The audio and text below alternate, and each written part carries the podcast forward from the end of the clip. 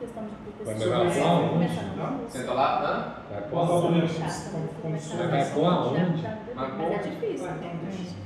Fazer isso. Deixa eu te falar. Ah, Pega o autorização. Ah, é. As, Tá. as câmeras dela vai ser essa aqui, né? É. Já tá gravando. People, antes da gente começar é o seguinte. A gente precisa de uma autorizaçãozinha de vocês. Aí é uma pessoinha por vez. É só um textinho bem simples que é assim, autorizo o uso da minha imagem e, vídeo e áudio para. Como é que é mesmo? Gravação do Para a gravação desse Para a podcast. gravação desse podcast, é, estou Cedendo gratuitamente. É, cedendo Eu vou ler isso aí, eu tenho que Não, você pode falar. Você pode falar, só Algo a tipo, tipo. Estou cedendo gratuitamente para esse podcast o uso da minha imagem, direito de imagem. direito de imagem e, e vídeo. Só isso. Áudio e vídeo. Pode Posso falar. falar? Pode. Tanto faz. Tem três câmeras pegando, na hora que você Então, falar. eu falar. Autorizo aí o uso da minha imagem, direito e uso da imagem. Se- Sendo gratuitamente Sendo o gratuitamente. meu direito de áudio e vídeo para esse podcast. Vou falar de novo? Pode É falar. Tem muita falar coisa, isso né? tudo mesmo? Uhum. Então repete aí, porque já. Eu cedo gratuitamente É de boa, depois a o gente corta. imagem e do de áudio. Você vai jogar isso no podcast? podcast. Hã? Você vai jogar isso no podcast? É só interno. Não, Não, e é, Vai você- rolar processinho? É. Ah, eu É vou falar que eu você fui passa- coagida. Vou falar que eu fui coagida. Não, você veio aqui pra gravar e você deu direito pra gente. A gente não tá prometendo que vai pagar você, que você veio aqui, então. Então vamos lá. Você gratuitamente o meu direito de imagem e de áudio para esse podcast. Então, cedo gratuitamente meu direito de imagem para esse podcast. Tá ótimo. Já repeti um monte de vezes. É, já dá pra fazer. Vai estar aí. Posso fazer? Hum. Eu, Kali Tamel, cedo gratuitamente o uso da minha imagem e do áudio para esse podcast. E é isso aí. Beleza. Aí ele já colocou pra coagir o soquinho. Isso aqui agora que eu tô Quero vendo. ver aqui, ó. O. Cadê o Silas? Sumiu. Silas. Isso aqui não vai atrapalhar, não? O quê? Barulho dele? Eu trabalho no som da imóvel cozido, não deixa eu dizer isso, não. Mas. Lá é? Não, porque senão vai colocar ele atrás ali. Não. Mas é pior. Lá é. Pior? Vai Ali tá ótimo, perto do microfone. né? Pior, se Não, virar então fechar, porque mais suas as costas. Eu sou velhos que ficam com as costas. Cabeluda, parece um macaco, capaz. É grave, você sente muito Ai, meu calor. Tem tá tomada pra lá não, pra jogar nas costas delas? Não, mas se bem que vai, vai ficar diferente do microfone, aqui é melhor mesmo. Tá certo. Ah, eu vou fazer entrada pra, pra câmerazinha nova. Nossa, que merda. Patrocinador já define quem vai falar aí. Tá, não, vai ser o mesmo que eu quero fazer o negócio aqui. É, Vou pedir Eu desculpa. tô dando um coluna, não sei se sentiu. desculpa pelo quê, cara? Parece Desculpa que- nada não. Não, eu não sei onde é que é. Fica onde Pra baixo? É, fica um choque assim. Pô, vamos começar aqui então. Valendo? Valendo. Sim, Cadê? sim. Só, fal- só falta o nosso cidadão sentar ali Eu? Não, eu tô. comandar. Não, é? Então é isso aí. Já tá gravando? Já, já tem tempo já. É. Fala galera, tudo bem? Eu sou o Paulo, nós estamos aqui para começar o nosso REC Podcast, o nosso Reconhecendo Pessoas. E hoje nós estamos aqui com duas figuras. Primeira, ela que é professora universitária e mãe. Temos aqui Lorena Bisinotto. Muito mãe. E temos aqui alguém que está entrando no rumo também, que é quase mãe, ou já é mãe também. Advogada que trabalha aqui na cidade de Anápolis, fora e lotação em Anápolis mesmo. Brasil todo. Onde Brasil. me chamar, eu vou. E estamos aqui também com a Cálita. Galera, antes da gente começar esse episódio de hoje, eu quero fazer umas pequenas observações. O que a gente vai falar aqui hoje, nós estamos falando com mães, pessoas que passaram por experiências. Isso que elas vão falar, a experiência delas. Pode não ser certo ou errado para você, mas é a experiência delas. Na dúvida, qualquer coisa, não concorda, procura um profissional, procura um médico, entendeu?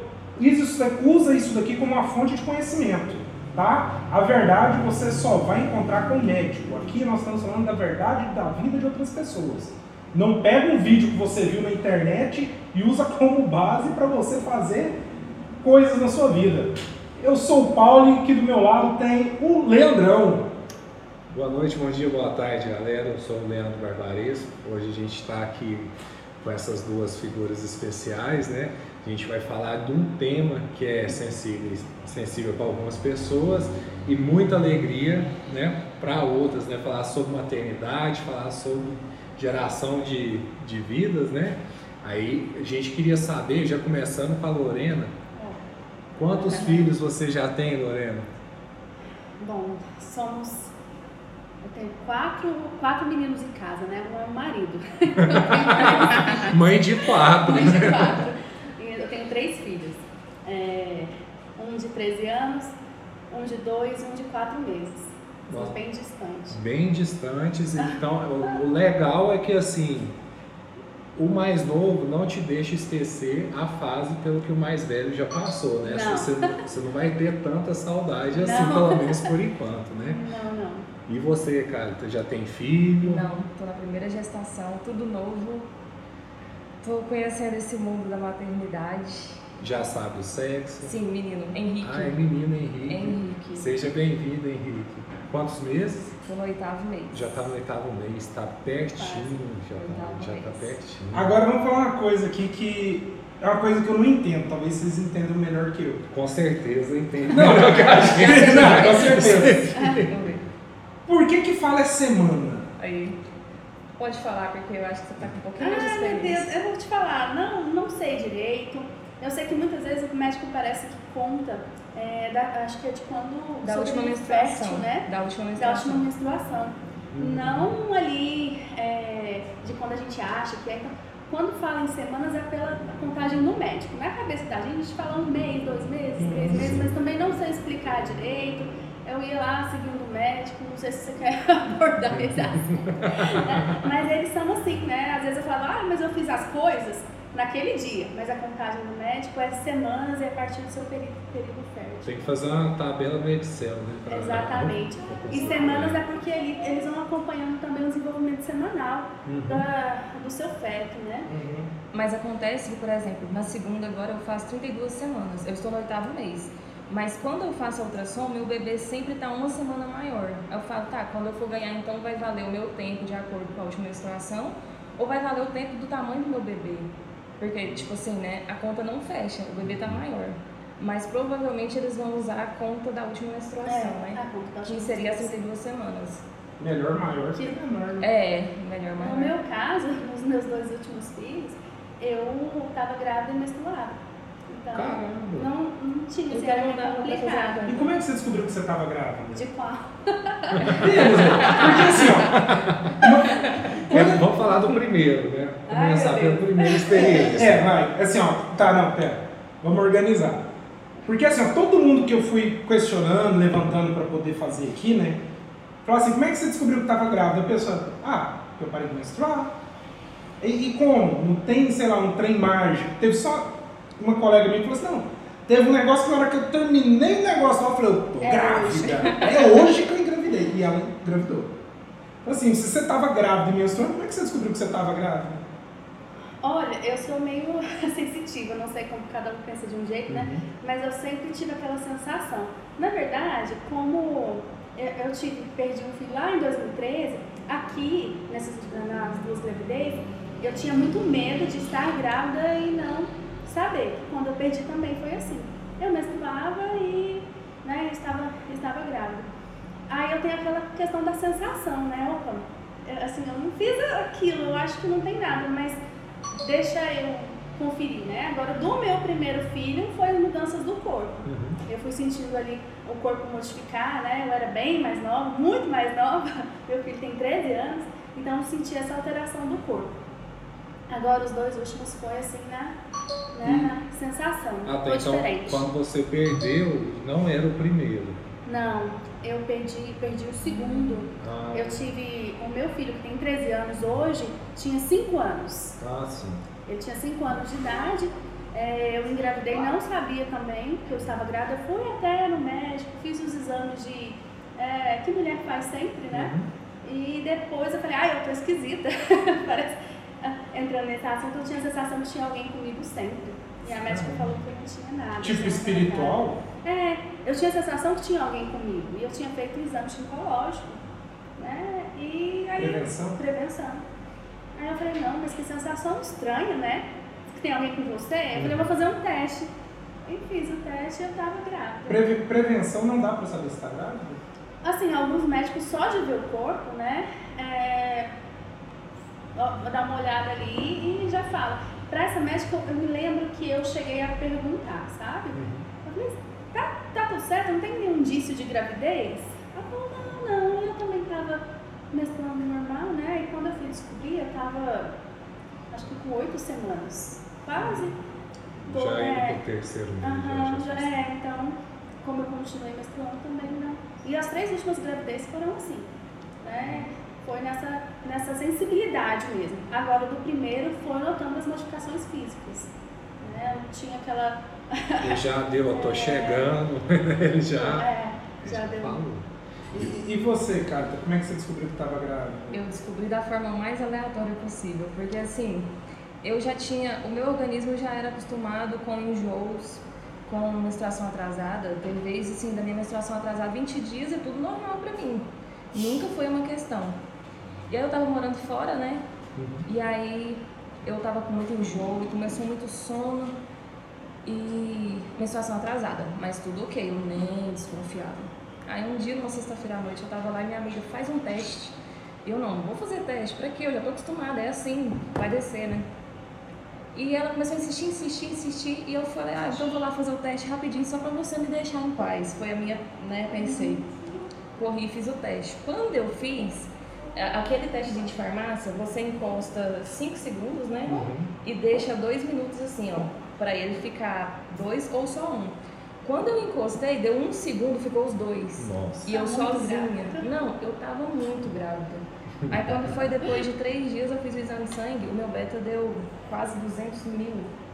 E o normal parece que é 20 e poucos mil que uma grávida que consta.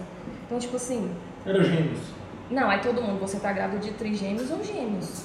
É isso, e eu entrei em desespero. Eu falei, meu Deus, além de eu estar grávida, eu tô grávida de muitos. Porque, né? Aí eu refiz o teste e continuou alto. Mas aí, conclusão. Era só um bebê que é o Henrique, né? Mas, assim, foi no susto. E no quando, susto. quando vocês descobriram que estavam grávidos, vocês faziam alguma atividade que vocês tiveram que parar por conta dessa descoberta? Eu pedalava, fazia trilha, inclusive grávida eu cheguei a fazer trilha, porque eu não sabia, né? Um dia antes de descobrir. E também treinava na academia, né? Eu optei por parar, embora possa fazer, né? Mas eu optei por parar. Aí, E qual que foi a primeira pessoa que vocês resolveram contar? Falou, tô grávida, vou compartilhar com quem? Conta primeiro como eu são três. eu, como, como essa minha amiga tava me pressionando pra saber, ela foi a primeira, porque ela tava lá no Instagram no direct. E aí, me fala, me fala. Quando a gente descobriu, ficou nós duas chorando. Ela em São Paulo chorando de lá e eu daqui. Ah, então quando você foi fazer o exame, você foi sozinha na farmácia, não foi de mãozinha É, porque eu tava você, morando não. sozinha em outra cidade. Eu tava no meu apartamento lá. Eu ia fazer uma faxina no apartamento uma sexta-feira à noite. Falei, não, de boa. Aí depois que eu descobri, eu fui fazer a faxina, chorando e faxinando, chorando e faxinando. Foi uma cena. E aí ela foi a primeira pessoa. E eu só tive coragem de contar para as outras pessoas depois de muitos dias, até pro meu marido. Eu esperei acho que três dias para contar, mesmo estando com ele no final de semana. Eu fiquei plena, fingi que nada estava acontecendo. Aí na terça-feira eu contei. E como é que ele reagiu? Ele, ele, assim, eu fiz uma surpresa com uma caixinha, escrevi uma mensagem, sapatinho e tal. Mas quando ele olhou, ele não assimilou. Ele falou assim, ah, isso aqui é da Juliana. A Juliana era uma amiga que estava grávida também. devagar. Eu, aí quando ele olhou pra mim, eu tava chorando. Eu falei, eu? Aí ele, você tá grávida? Aí foi a cena, né? Aí que ele percebeu que eu tava grávida. Mas, assim, aí ele ficou feliz, né? Claro. Mas, mas ele demorou um pouquinho a entender. Demora. Então, eu vou contar do primeiro. O primeiro, assim, eu e o pai dele ficamos ali na dúvida. Aí eu estava atrasada, foi a única gestação que eu fiquei atrasada. Eu lembro que eu tinha viajado para o Araguaia, né? E eu preocupada de ficar naqueles dias lá e tal, né? Não é uma, uma viagem legal pra gente passar isso. E nada, fui, voltei, nada. A gente falou, vamos fazer um teste, né? Aí Eu lembro que ele pegou o papelzinho e ele falou assim, é, negativo. Eu falei, ah, eu não tô grávida, né? Ele não, negativo. A minha vontade, você tá grávida. Porque como éramos novos, né? Ele tava com aquela negação na cabeça, anos? né? Eu engravidei com 20 anos. eu acho que ele tinha 19, né? estamos ali pertinho, mas ele ainda não tinha completado, acho que 20 não. Então ficou meio. Aí eu já fui contar pra minha mãe, pro meu pai, acho que esse foi até um erro nosso, sabe? Ao invés de sentar e conversar com ele, nós pegamos o exame, eu subi pra casa da minha mãe. tipo, não tinha nem o plano A, nem o B, nem nada, né? Eu cheguei pros meus pais, pra minha mãe, falei, ó, tô grávida. Aí minha mãe, olha aqui agora! Eu tava no meio do curso de arquitetura. Um curso super pesado, eu estudava o tempo todo. Quando eu não estudava, eu estudava, eu estava com ele. A minha mãe ficou, ligou pro meu pai, meu pai estava sem carro. Em cinco minutos ele apareceu lá em casa, não sei nem como. Na época não existia o Uber. né? É, não tinha Uber. Então, assim, na gestação do Lorenzo foi, né, eu e ele ao mesmo tempo e nós voltamos pro meu pai. Do que eu perdi, eu descobri sozinha, né, porque eu tinha essa sensação, fiz um teste de farmácia. Aí eu contei pro pai, né, pro Léo, que é meu atual marido. Aí eu levei uma roupinha de bebê. É, do Vicenzo, que hoje tem dois anos, deixa eu lembrar. Ah, eu tava com essa sensação também, né? Fiz o exame e fiquei caladinha. Deu tempo de preparar a surpresinha, né? Meu filho mais velho tinha 13 anos, eu tava mais tranquila. Eu preparei uma caneca, fiquei esperando uma semana a caneca ficar pronta para contar que eu estava grávida, que aquela coisa aqui, né? Na, na ponta da língua, Engolindo Né? isso, e a gente estava cheio de planos, é, comprar um terreno e tal, tal, construir. Quando eu cheguei com essa caneta, uma Imagina semana você, depois, Imagina você chega assim, comprei o terreno e você. não, não, nós havíamos comprado o terreno. né? Nós estávamos pensando em construir, não construímos, claro que não. Eu cheguei e dei a canequinha fechada, né? Ele abriu e não entendeu. Aí, o que é isso? Eu falei, era, tá escrito assim, é, acho que uma era eu sou o presente, a outra do papai, alguma coisa assim. Homem é devagar mesmo. Não entendeu. Eu falei, lê de novo as duas canecas. Ele falou, não acredito. E assim, ele sempre me cobrou muito pra ser pai, né? Mas as coisas não aconteciam. Aí aconteceu nesse momento, a gente não construiu e tal, né? Agora, do Valentino, que é o meu de quatro meses, eu estava no, na pandemia, né? No momento de pandemia, enclausurada em casa com um adolescente e, e um bebê. Né? Acho que quando eu descobri, acho que o Vicenzo tinha um ano, um ano É pesado, um hein? pouquinho pesado, eu já estava Bom naquele que dá pra reaproveitar as roupinhas. É, e não deixa esquecer como que é cuidar, Sim. né? Os corres. Já vai no embalo. Vai É, já, vai, já vai no embalo. Mas assim, era um momento tão difícil ah, enquanto mulher, enquanto pessoa, porque eu era totalmente ativa. Escritório de arquitetura, sala de aula, oito anos. É, e eu fazia os corres do Lourenço sozinha também, né? Pra lá e pra cá. Então minha vida era muito ativa. Quando o Vicenço nasceu, entrou a pandemia, né? É, quando eu fui voltar da licença maternidade, entrou a pandemia. Então eu já estava naquele estresse de ficar em casa. Não esperava, não, não esperava ter outro Tava filho. louca pra dar. Tava louca, não fui uma semana. Depois já foi online, sabe? Então foi aquela loucura. Eu sentia uma coisa diferente, né? Fiz o teste, eu lembro que eu fui chorando. Oh, meu bem, vai ser igual aos seus irmãos. O, o Vicenzo vai querer jogar o Valentino no lixo. Tadinho de um, tadinho do outro. Aí eu comecei a viajar, coisas assim que não tinha nada a ver. Né? Um vai querer colo, tem a ver, porque é assim, um quer colo, É, mas o isso, outro tá chorando. E, e- Tem que ter um é. equilíbrio muito grande, né? Não, não tenho equilíbrio. a gente não tem equilíbrio, mas vai. É uma coisa que eu aprendi. Né? Eu achava que eu não dava conta nem do Vicenzo, mas a gente dá. Né? É, depois que vem, mas que bom que vocês também têm parceiros, né, que É. apoiaram, né, que é muito importante. E assim, logo após vocês descobrirem que estavam grávidos, quais que são os primeiros cuidados? A gente faz o pré-natal. Descobre, começa a tomar ácido fólico, né? Que é mais, está mais recente. Vitamina. vitaminas, ah, ácido fólico, vitaminas. O ácido fólico ajuda com o desenvolvimento do bebê. Hum, né? Então não tem malformação.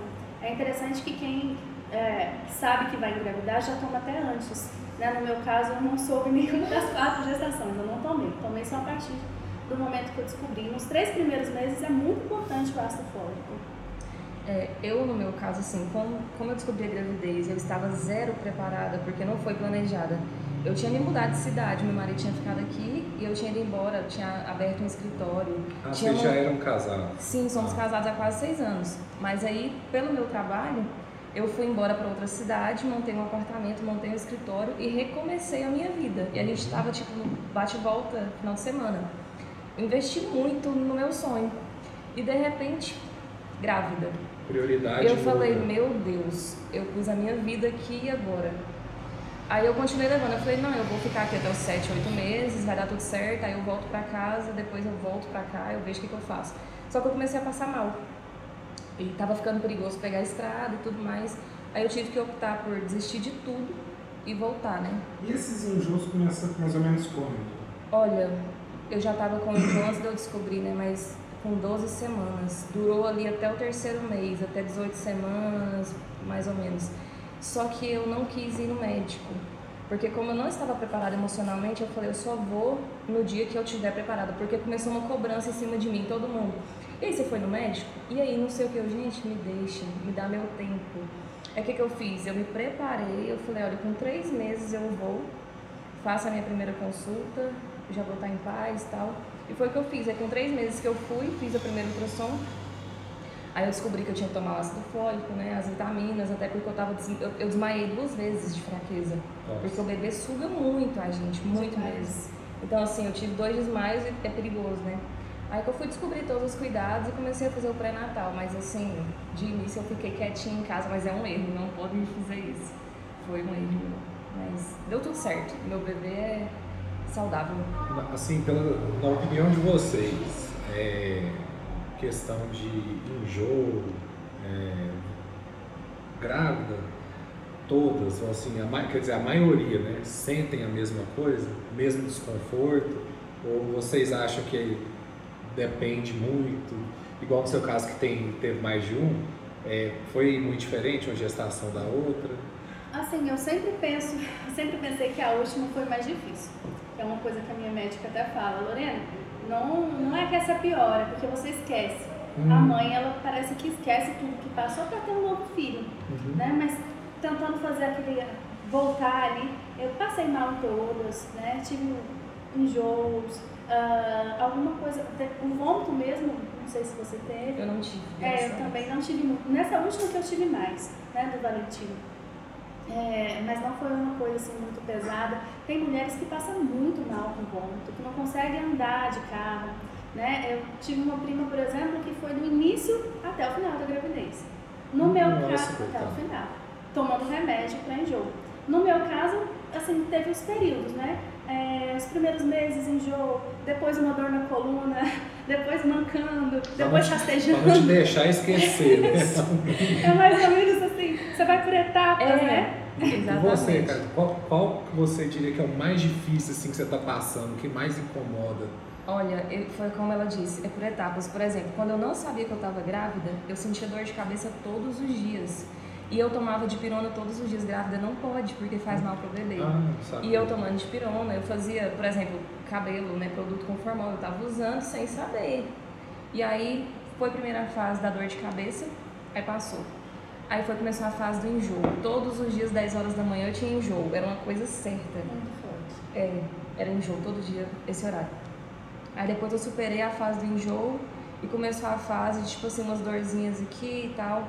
Aí meu nervo ciático inflamou. Não, É, carregar no peso. é, e aí teve dia de eu não conseguir me mover da cama e eu ficar chorando porque eu, eu não conseguia fazer isso daqui, ó. Meu Porque Deus. todos os movimentos ficam limitados. Aí você tem que esperar passar pra se locomover, né? Porque não- você não consegue. Agora eu tô na fase da dor da coluna e de inchar as pernas. Tipo, hoje a minha perna é direita, só a direita. O pé e a perna super inchada e doendo, eu não sei porquê.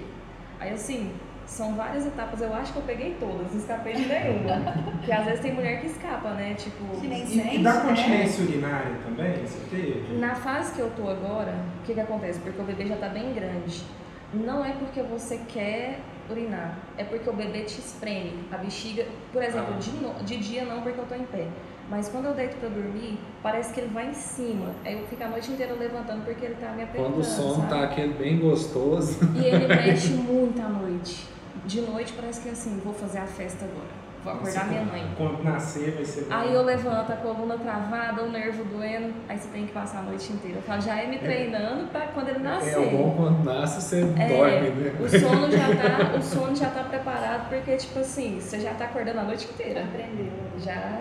E, ai, e a gente não pode virar pro lado direito. Pro lado Grávida não pode dormir pro lado direito. Porque dizem que tem uma veia, veia cava. Eu não sabia e eu sempre dormi pro lado direito. E aí essa veia, eu não sei, né, se é, assim, mas dizem que é, atrapalha na oxigenação do, do bebê, né? Aí se a gente deita e comprime ela, o bebê tem problema lá dentro. Então, tipo assim, eu passo a noite inteira de barriga pra cima, lado esquerdo, barriga pra cima, lado esquerdo. É uma luta. Você que se vire. Eu que me É. viro. E assim vai ser até o dia que ele vai ser. Dos sintomas que eu acho que é muito preocupante para gestante é a cólica. Não sei se você teve, Eu não tive. mas eu tive cólicas, assim, do início, a, a- a- no meio, no fim, então isso assusta, né? Porque a Uhum. gente fica preocupada, a gente liga a cólica ao parto, né? Ou a um problema. E tem mulheres que têm muitas cólicas. Na do Valentina eu tive bastante. Eu não tive cólica, mas assim, uma questão curiosa sobre mim é porque eu nunca tive que nem cólica menstrual. Eu não conheço a dor da cólica. Ah, Nossa, que sorte. Um dos, um dos motivos de eu ter optado pelo parto, pela cesárea, é porque eu falei assim, cara, como que eu vou enfrentar um parto normal, enfrentar, con- enfrentar a contração, sendo que eu não conheço a dor da cólica? Pra mim vai ser um, tipo, Pesado. entendeu? Eu falei, eu não tenho coragem. Se eu já conhecesse, aí, não, meu psicológico tá preparado, mas eu não tive É só a contração ali já vai Porque, ser. assim, dizem que a cólica é horrível, né? Eu, eu não sei. Eu não Seus, sei. seus partos foram normais, Cesária? Não, todo cesárea. Todos Mas assim, a cesárea? cólica menstrual que eu digo é horrível. A cólica é. Eu, assim, eu não conheço, então. Não é drama, gente. Paulo, bastante. Então- se você fosse mulher, Hum. você ia querer um pa- parto normal ou cesárea? Ah, depende. depende do que eu estiver sentindo. Aí tá certo. Eu que eu nem imagino essas coisas, aí eu só, só E perguntei o meu bebê é grande. Eu meu tô bebê, imaginando, o meu bebê é grande, eu, tipo, eu fico com muito medo. Ontem eu até tava conversando com uma tia, ela teve três bebês, só pra vocês verem, porque a média de um bebê é 3 quilos e pouco, né? Ela teve os meus três primos. Uma nasceu com 4 quilos e 200, a outra com Nossa. 4 e 500 e o último 5 e 200, todos de Cara, parto Nossa, um saquinho de normal. arroz. De parto Cara, normal. um saquinho de arroz vai Cara, 45 quilos. sogra- Arroz. Você pariu um bebê de 5 quilos, pariu um bebê de 5 quilos, Caramba! é pesado. Fica no cesárea. Você não pensou naqueles partos que eles falam lá na água, não sei o quê? Eu pensei, né? eu pensei, Eu acho que eu, eu acho que assim, eu acho que é, é desgastante também, mas assim, eu não pesquisei, mas eu penso que o valor é muito mais alto do que uma cesárea ou outro parto. É um investimento, É um investimento. muito alto. E, e outra coisa, é, o pré-natal seu, você está fazendo particular, convênio, SUS? Eu comecei o particular, mas aí quando eu falei, gente, e se por acaso meu bebê nascer prematuro? Porque eu sou de oito meses e meu irmão é de sete. Eu falei, vai que eu tenho as mesmas coisas da minha mãe e meu bebê resolve sair. Aí eu falei assim, eu vou pro SUS porque eu faço o pré-natal no SUS, porque se eu precisar ser encaminhada com urgência, meu pré-natal tá pronto. Ah, sim. Se eu não precisar, é o que eu vou fazer agora. O meu médico particular já vai organizar minha cesárea. Então eu tô, tipo assim, segura dos dois lados, entendeu? Eu tive esse raciocínio. Mas assim, eu espero. Melhor prevenir do que remediar. Exatamente. Foi o que eu fiz. E, e o seu, né? Qual a pergunta? Se você foi pelo SUS, convênio, Tá. particular? Não, todos eu fiz particular, só que nos dois últimos eu já tinha plano de saúde. Acho que no do Vicenzo eu entrei no plano, não cobriu a carência da gestação, tinha que pagar o parto, né? Mas todos aqueles processos eu fico fazendo pelo plano. E assim, é, o que que acontece? Não, não- não acho que não- talvez você possa falar, mas uma coisa que me fez, chamou muita atenção para eu ter tido a ideia de chamar vocês, é porque tem uma amiga minha que ela estava me contando a história dela. Ela teve dois filhos. O primeiro ela fez todo particular, o segundo ela começou particular, foi demitida e teve que, tipo, assim, foi demitida com dois meses de gravidez. Ela nem sabia que ela estava grávida ainda ela foi demitida e depois ela foi fazer pelo SUS. E ela fala uma coisa assim que é a violência obstétrica. Sim. Que ela, tipo assim, eu, eu tava de sapo, né? Eu tava na conversa, mas nem tinha a ver comigo. Mas eu achei um absurdo, né? O que que aconteceu? Que ela falava assim que ela chegava no médico e de repente tava lá oito pessoas e não falava nada, que tratava ela muito mal Pelo SUS. pelo SUS. E ela falou assim que ela não se importaria se falasse, ó, eu tô aqui com alguns estudantes e tudo, e só porque não era assim que acontecia. E assim, eu- a gente vê na TV que a gente vê muito falar, tipo assim, ah, violência contra a mulher, violência doméstica, o assalto, o roubo, o de sempre. Mas aí eu fui procurar saber mais disso, tipo, violência obstétrica. Não tem nada, cara. Parece que, tipo assim, acontece, mas ninguém fala. É, ninguém dá importância Ninguém- uma coisa que deveria que ser. deveria dar. Na verdade, eu penso que é porque a mulher muitas vezes não tem voz. Na verdade, ela tem. Mas como a gente depende muito dos homens, muitas, muitos médicos homens, Uhum. Não é que a gente depende, né? Mas é porque muitas vezes você se depara com a maioria de Sim. médicos não médicos.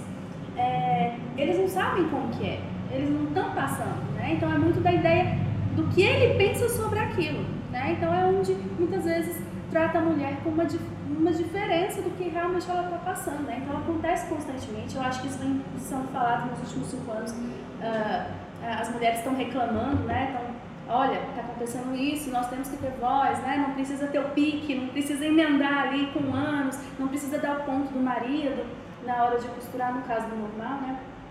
É, e isso está sendo crescente, e isso é muito bom. No caso lá, no, na- ah, no meu caso, né, do Lorenzo, que eu fiz a cesárea, que foi o meu primeiro parto, foi indução do médico. Né? Um- Eu super gostava do médico, um médico assim, da minha família, sabe? Tínhamos um parentesco, ele faleceu, infelizmente, eu até faria com ele novamente, mas assim, era essa situação, seu bebê é grande, né? Vamos pro cesárea. Então aqui no Brasil, a cesárea virou modo, né? Ficou bastante tempo os médicos induzindo para essa questão.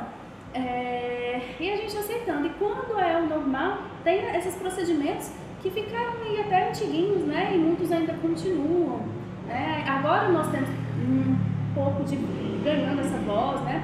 Ah, desculpa, eu estava contando no meu caso, do Lorenzo. Do Lorenzo eu tive essa situação de sentir um pouco essa indução, né? Porque o neném era grande. E a questão de não ir alguém no meu parto. Eu não tinha ninguém no meu parto. Você não teve E ninguém. é lei. Eu não sabia que era lei. Né? Isso é um tipo de violência obstétrica. Né? E eu fui tratada muito mal, não pelo médico, o médico era excelente, mas as enfermeiras. Né? Era como se elas estivessem fazendo um favor e como se eu estivesse martirizando elas. Elas entravam lá para cuidar de mim já cansadas, sabe? Com, com um olhar ruim, com um tratamento ruim E olha que é mulher. mulher. Né? E isso ah, não foi privado, né? não foi público. Imagina o sistema público.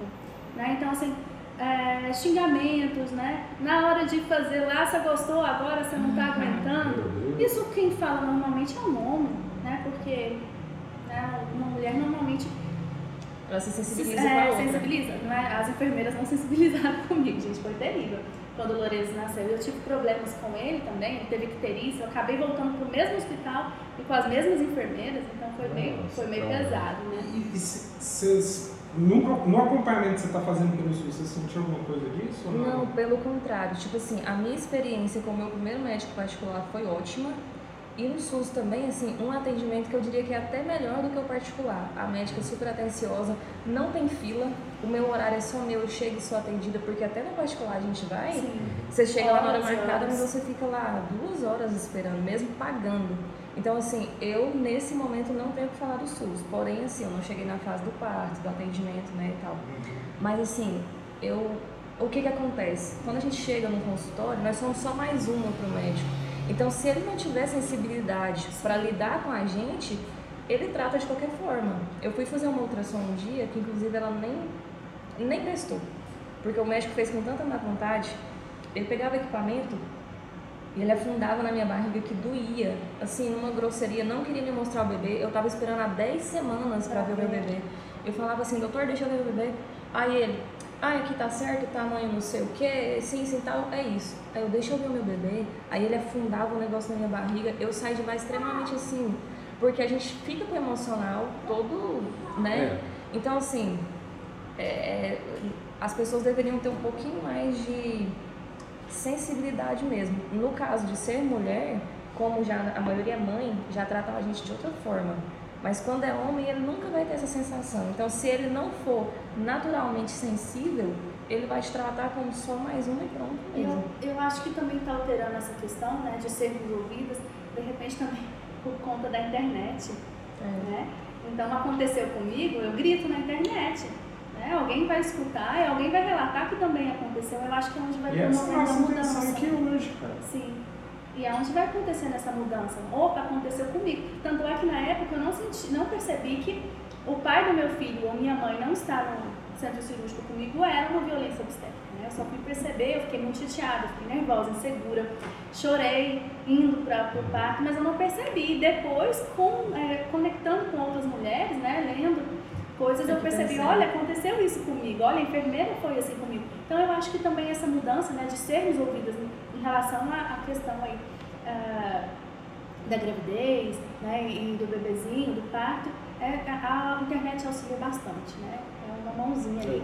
Que né? Ninguém que- quer, o médico não vai ser exposto, não E, quer ser exposto. e do que você falou assim, ter alguém com você na hora do parto faz toda essa diferença Toda a diferença. Paulo, eu não tive acompanhamento com o Lourenço, do Vicenzo e do Valentino, é outra sensação, uma sensação de segurança.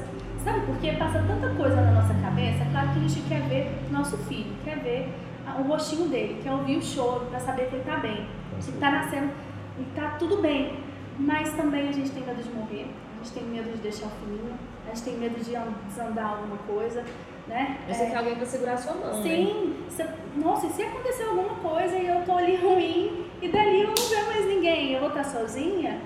Essa É, questão, aí? pra mim, assim, tá um pouco complicada, porque devido à pandemia estão proibindo. Quando eu entrei em contato com o hospital que eu planejo ter o meu bebê, eu falei, seu pai vai poder acompanhar o parto e tudo mais?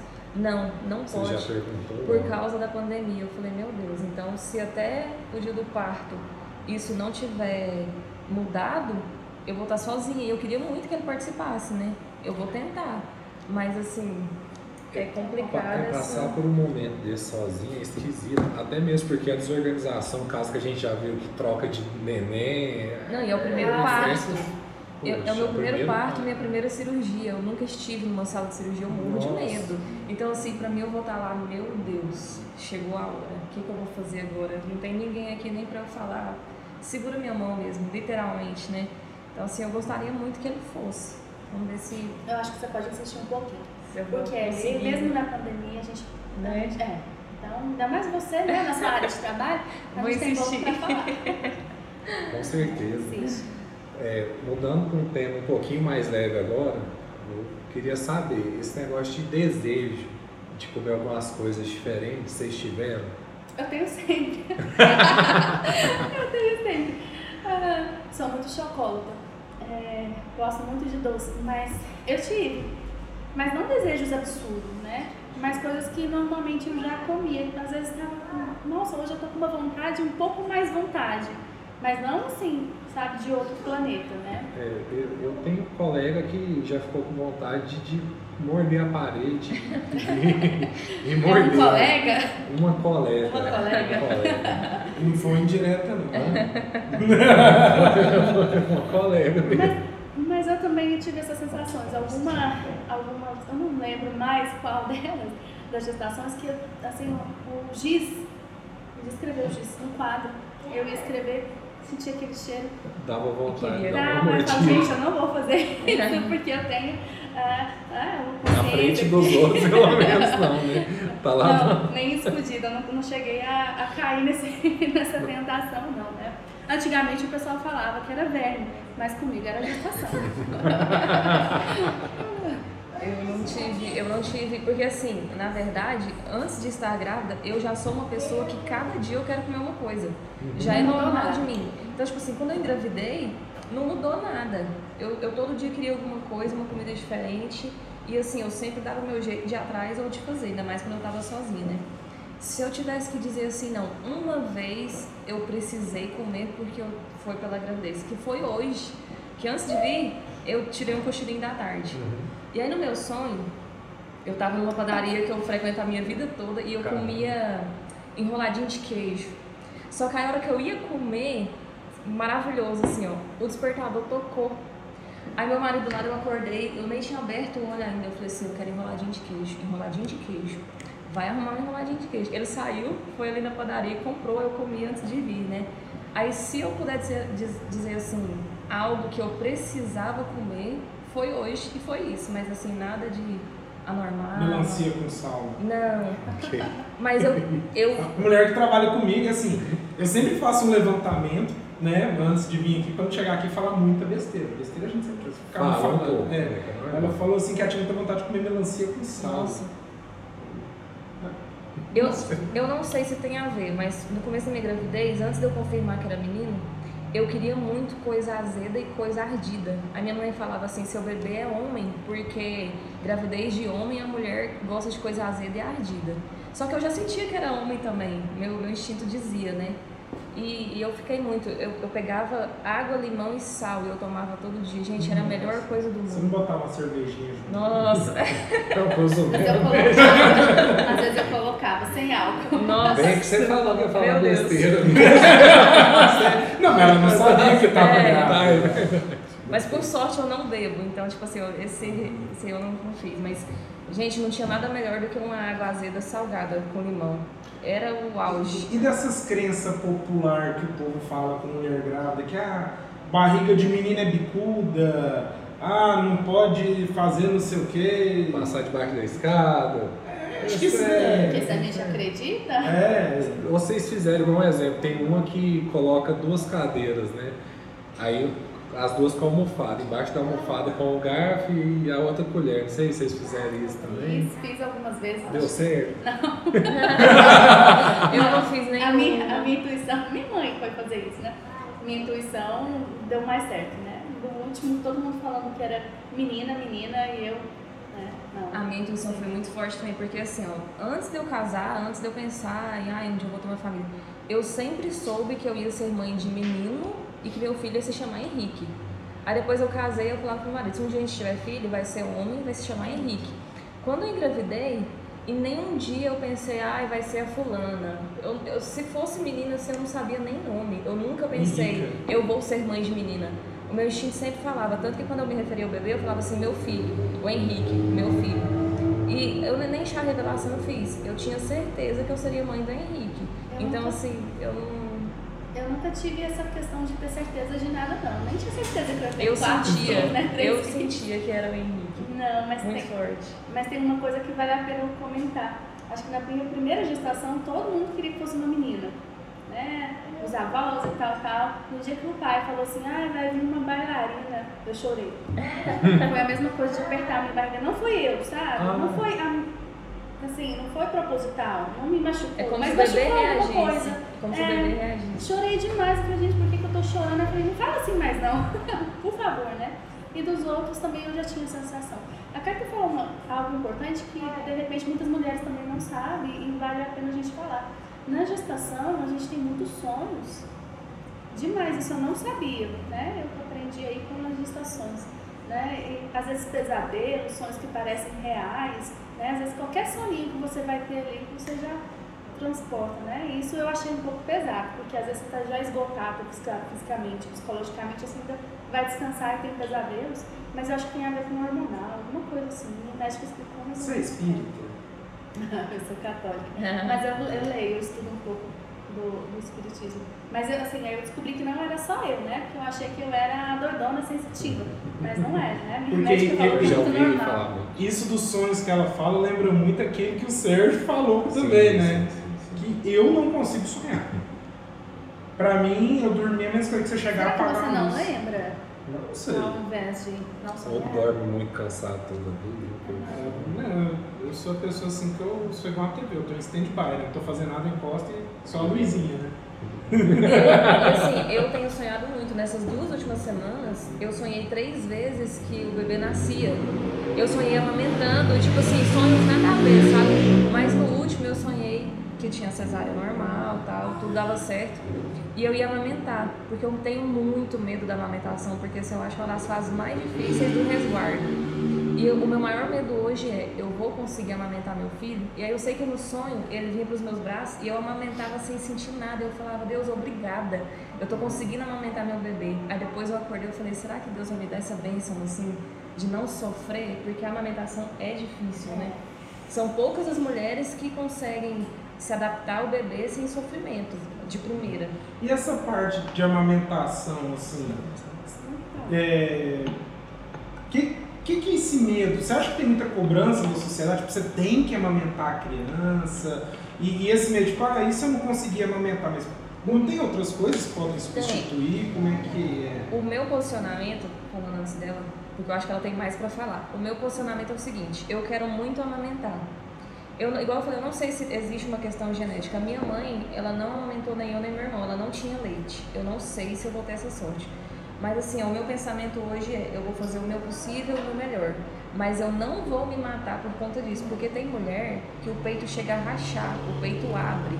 Às vezes a mulher amamenta, tá saindo leite com sangue. Não é saudável nem para ela nem para o bebê. A mulher chora, sente dor, uma dor absurda, porque o seio é sensível, né? Independente de estar grávida, é sensível. Então eu falo assim, olha, Deus ele vai conduzir. Se ele achar que eu vou conseguir amamentar, que eu vou vencer, vai dar tudo certo, beleza. Mas se não der, eu tenho maturidade e já estou convencida de que meu bebê vai ser meu filho normalmente tomando fórmula, tomando uma madeirinha.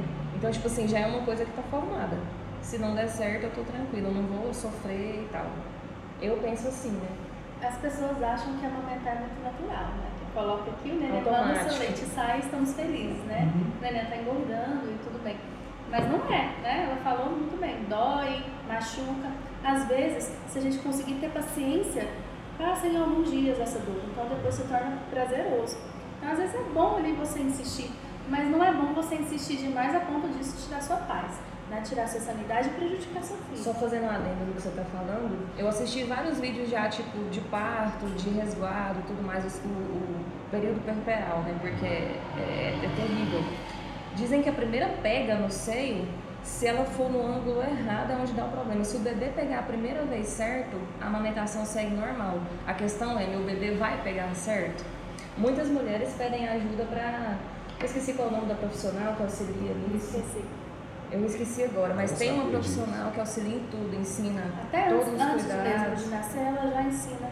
A Isso. como amamentar? Sim. É, amamentar, o cuidado com o seio, o cuidado com o bebê, as técnicas, assim, são profissionais maravilhosas, Quando né? machuca, o que que faz? É. Rosquinha disso, então tá, pra É. não ficar com ali. pro seio não ficar em contato com o sutiã, faz rosquinha de, de meia, né? Tem um- uma coisa também que, dentro das pesquisas que a gente fez para vir aqui conversar e falar o mínimo de merda possível, falaram que tem uma técnica que quando a mulher tem um bico do peito para dentro, coloca até um piercing durante a gravidez para puxar o bico para fora. falar. Não, eu, eu só vi, eu não sei se é verdade. Técnicas avançadas. Se né? existisse essa técnica, eu teria feito. Eu tenho o bico do peito, não me esqueci, esqueci o nome, não sei se é plano, ou alguma coisa que ele fala que é pra dentro, né? Eu nunca tive aquele bico do peito gigante. É, fala que não, não existe. Né? Então, do, do Lorenzo eu tive problema, né? Naquela época o pessoal vinha com seringas, assim, pra tentar formar, um que machuca também. Nossa. Pra tentar formar. E assim, a gente não teve uma pega muito boa. O Lorenzo saiu de 3,8 kg para 2,900 eu tentando amamentar. Até que um dia que eu falei, não, meu filho vai, vai acabar desse jeito. Eu entrei com a forma. Mas eu dava o peito e a forma, mesmo um monte de gente falando que ele ia perder aí. Peito ele não largou. Eu amamentei até 2 anos e 4 meses, o Lorenzo. Já o Vicenzo eu não conseguia amamentar com o seio desse jeito. Né? Não me preparei também, só trabalhava. É, lia muitas coisas, mas quando eu fui amamentar, não tinha pega minha dele, não tinha aquele lance, sabe? Ele não conseguia. E, e as médicas falando que ele estava amamentando. Quase perdi o Vicenzo. O Vicenzo foi pro bombeiro com engasgo da saliva, porque ele não tinha energia suficiente para engolir. Eu achei que meu filho tinha. que eu tinha perdido meu filho, né? Meu marido colocou ele dentro do carro com a minha mãe e foi embora. Fiquei louca. Mas assim, não consegui. Tentei tinha, fazer ele tinha quanto? quatro dias. Quatro dias. Quatro dias sem se alimentar. E eu falando, não saiu nenhum colostro, eu não estou sentindo nada. Voltava lá pro médico, aqui! É, os médicos apertavam assim. Eu falava, aqui, tá saindo, né? Doía pra sair assim, um milímetro de gotinha, sabe? E não tava, ele não tava alimentando, eu tava certo o tempo todo. Né? Eu acreditei neles e não na minha intuição. Aí acabou que eu tive esse problema com o Vincenzo, né? Mas graças a Deus deu certo, conseguimos aí reverter a situação, tirei o peito para só na madeira até recuperar as forças. Acontecendo isso, eu tentei voltar com o peito, insisti. Contratei a profissional, aprendi uma técnica que você coloca um, uh, um caninho, porque aí o bebê vai mamando para estimular seu seio produzir, né? Enquanto mama o que tem na mamadeirinha. Então, o leite artificial vem e ele suga e vai estimulando ao mesmo tempo ele está se alimentando. Mas também não dei conta, fiquei nessa neurose, né? Porque todo mundo chegava assim, e aí, você conseguiu que Nossa. Deu certo? como fraca, né? Cara, e aquilo estava me matando, porque eu tinha amamentado 13 anos atrás, né? eu queria muito alimentar meu filho, e todo mundo chegava, eu já falava assim, não, não, para ver se as pessoas paravam, né? Não, eu não consegui, mas eu tô tentando, né? A gente até engrossa a voz um pouquinho. Agora do Valentino foi uma coisa assim de outro mundo. Saiu de lá, ele já veio, eu nem precisei Já insistir, já, conectou. machucou, Deus depois sarou, pronto, acabou. Eu não cheguei a pesquisar essas coisas porque nesse caso esse problema eu não tenho. Eu tenho o bico formado. Eu penso que pode ser um ponto a mais para me ajudar na amamentação, né? Uhum. Porque o, o próprio bebê forma o bico. Só que eu já vi, por experiência de outras pessoas, que existe um bico de silicone que a mãe pode colocar para auxiliar. E também existe um objetozinho que eu, eu não lembro o nome agora, que meio que encaixa no seio e ele suga. Ele vai sugando, estimulando o leite para facilitar. Talvez machuca até menos. né? É, aí facilita na amamentação. E tem uma outra coisa também que para ajudar a não rachar o bico do peito e tudo mais, dizem que a mulher dois meses antes de ter o bebê, ela pode tomar banho de sol com o seio exposto, que é para ajudar na, não sei se na cicatrização, a fortalecer o seio mesmo, pra, ele- pra, pra ficar mais... Deixa ele mais forte. Uma coisa É. que eu fiz que eu não sabia foi pegar o creme anti-estria e passar no seio. Você deixa ele mais fino. Então quando Ah, amamenta, machuca, não passa. Eu não tô usando creme nem nada, então eu tô, tô sendo bem falha nesse dia. E, e outra coisa, Lorena, você falou que quando falavam com você que você amamentava, você já latia ali, rugia, né? Nossa, demais. Quando a mulher tem, já tem um filho ali, ela tem uma alteração hormonal muito grande. A primeira alteração é quando ela está grávida, que o corpo dela vira uma bomba de hormônio por causa do filho, né? Que tem outro corpo ali. Aí quando ela dá a luz, do nada toda essa bomba hormonal acaba, né? E Acaba não. me falaram Muda, né? é, porque me falaram assim, ó. Posso estar enganado, mas pelo que me falaram, você vai gerar muito hormônio quando você está É, grávida. Quando você dá à luz, você para de gerar esses hormônios do nada. E seu corpo ele está esperando que você gere aquele hormônio. Tem, então eles falam assim que o humor da mulher, logo após ela dar à luz, ele altera muito. Tanto é que a gente tem a depressão é, Pós-parto. tem um monte de É a coisa. questão do estado corporal. Estado é. É. o que tem que ter muito cuidado, né? Eu, eu tenho medo. Mas assim, já, já vou pra casa dos meus pais, meus pais não estão aqui, mas eu vou ganhar o bebê, vou pra casa dos meus pais, que é onde eu me sinto mais segura, vou ter todo, todo o amparo emocional, né? E com o bebê também. Então, assim, uma forma de eu me resguardar pra não passar por isso. Porque o sentimento não, não é só o hormonal, né? Porque afeta tudo. Você vai no chão. Aí de repente, nossa, nasceu o bebê. Todo mundo lembra do bebê, mas e a mãe? Oi, você tá tudo bem? Às vezes você tá lá morta de dor. Não, o bebê. Ninguém nem lembra que você existe. Mas ali, quando nasceu um bebê, nasceu também uma mãe. E ela precisa de cuidado, ela precisa ser lembrada. Só que as pessoas normalmente só focam no bebê. É. E tipo assim, morri, né? Eu- eu- minha vida acabou, agora é só meu bebê. Então, assim, não é fácil para assimilar. Eu não passei por isso ainda, mas eu imagino, né? Porque tem que ser uma questão bem cuidada, né? Essa questão hormonal que você lembrou, ela é muito importante. Porque fica tudo muito bagunçado por muito tempo. Muita né? insegurança, e às né? vezes. Não é só a primeira semana Não, ali. ah, tem gente que acha que é os, os primeiros 40 dias, né? Que é aquele. é, desde antigamente, né? 40 dias de resguardo. Não, também não é só 40 dias. Pensa até seu corpo é, regular, né? Como era antes, né, nunca vai ficar como era antes.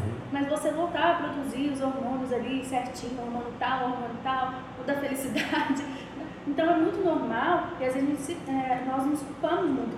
A mãe sentiu uma tristeza profunda, ela sentiu uma solidão profunda, né? Porque todo mundo, como ela disse, todo mundo ali no neném e ela, ela às vezes passou por uma cirurgia. Pensa você sair de uma cirurgia e você tem que ficar bem porque você tem que amamentar um bebezinho.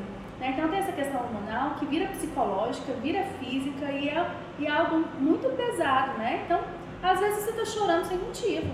Né? E, e a pessoa que está ali em volta, por exemplo, é uma outra história de uma outra pessoa que eu conheci. O caso dessa mulher que eu, que eu vou contar agora também achei uma coisa assim. Você pode me, me auxiliar depois.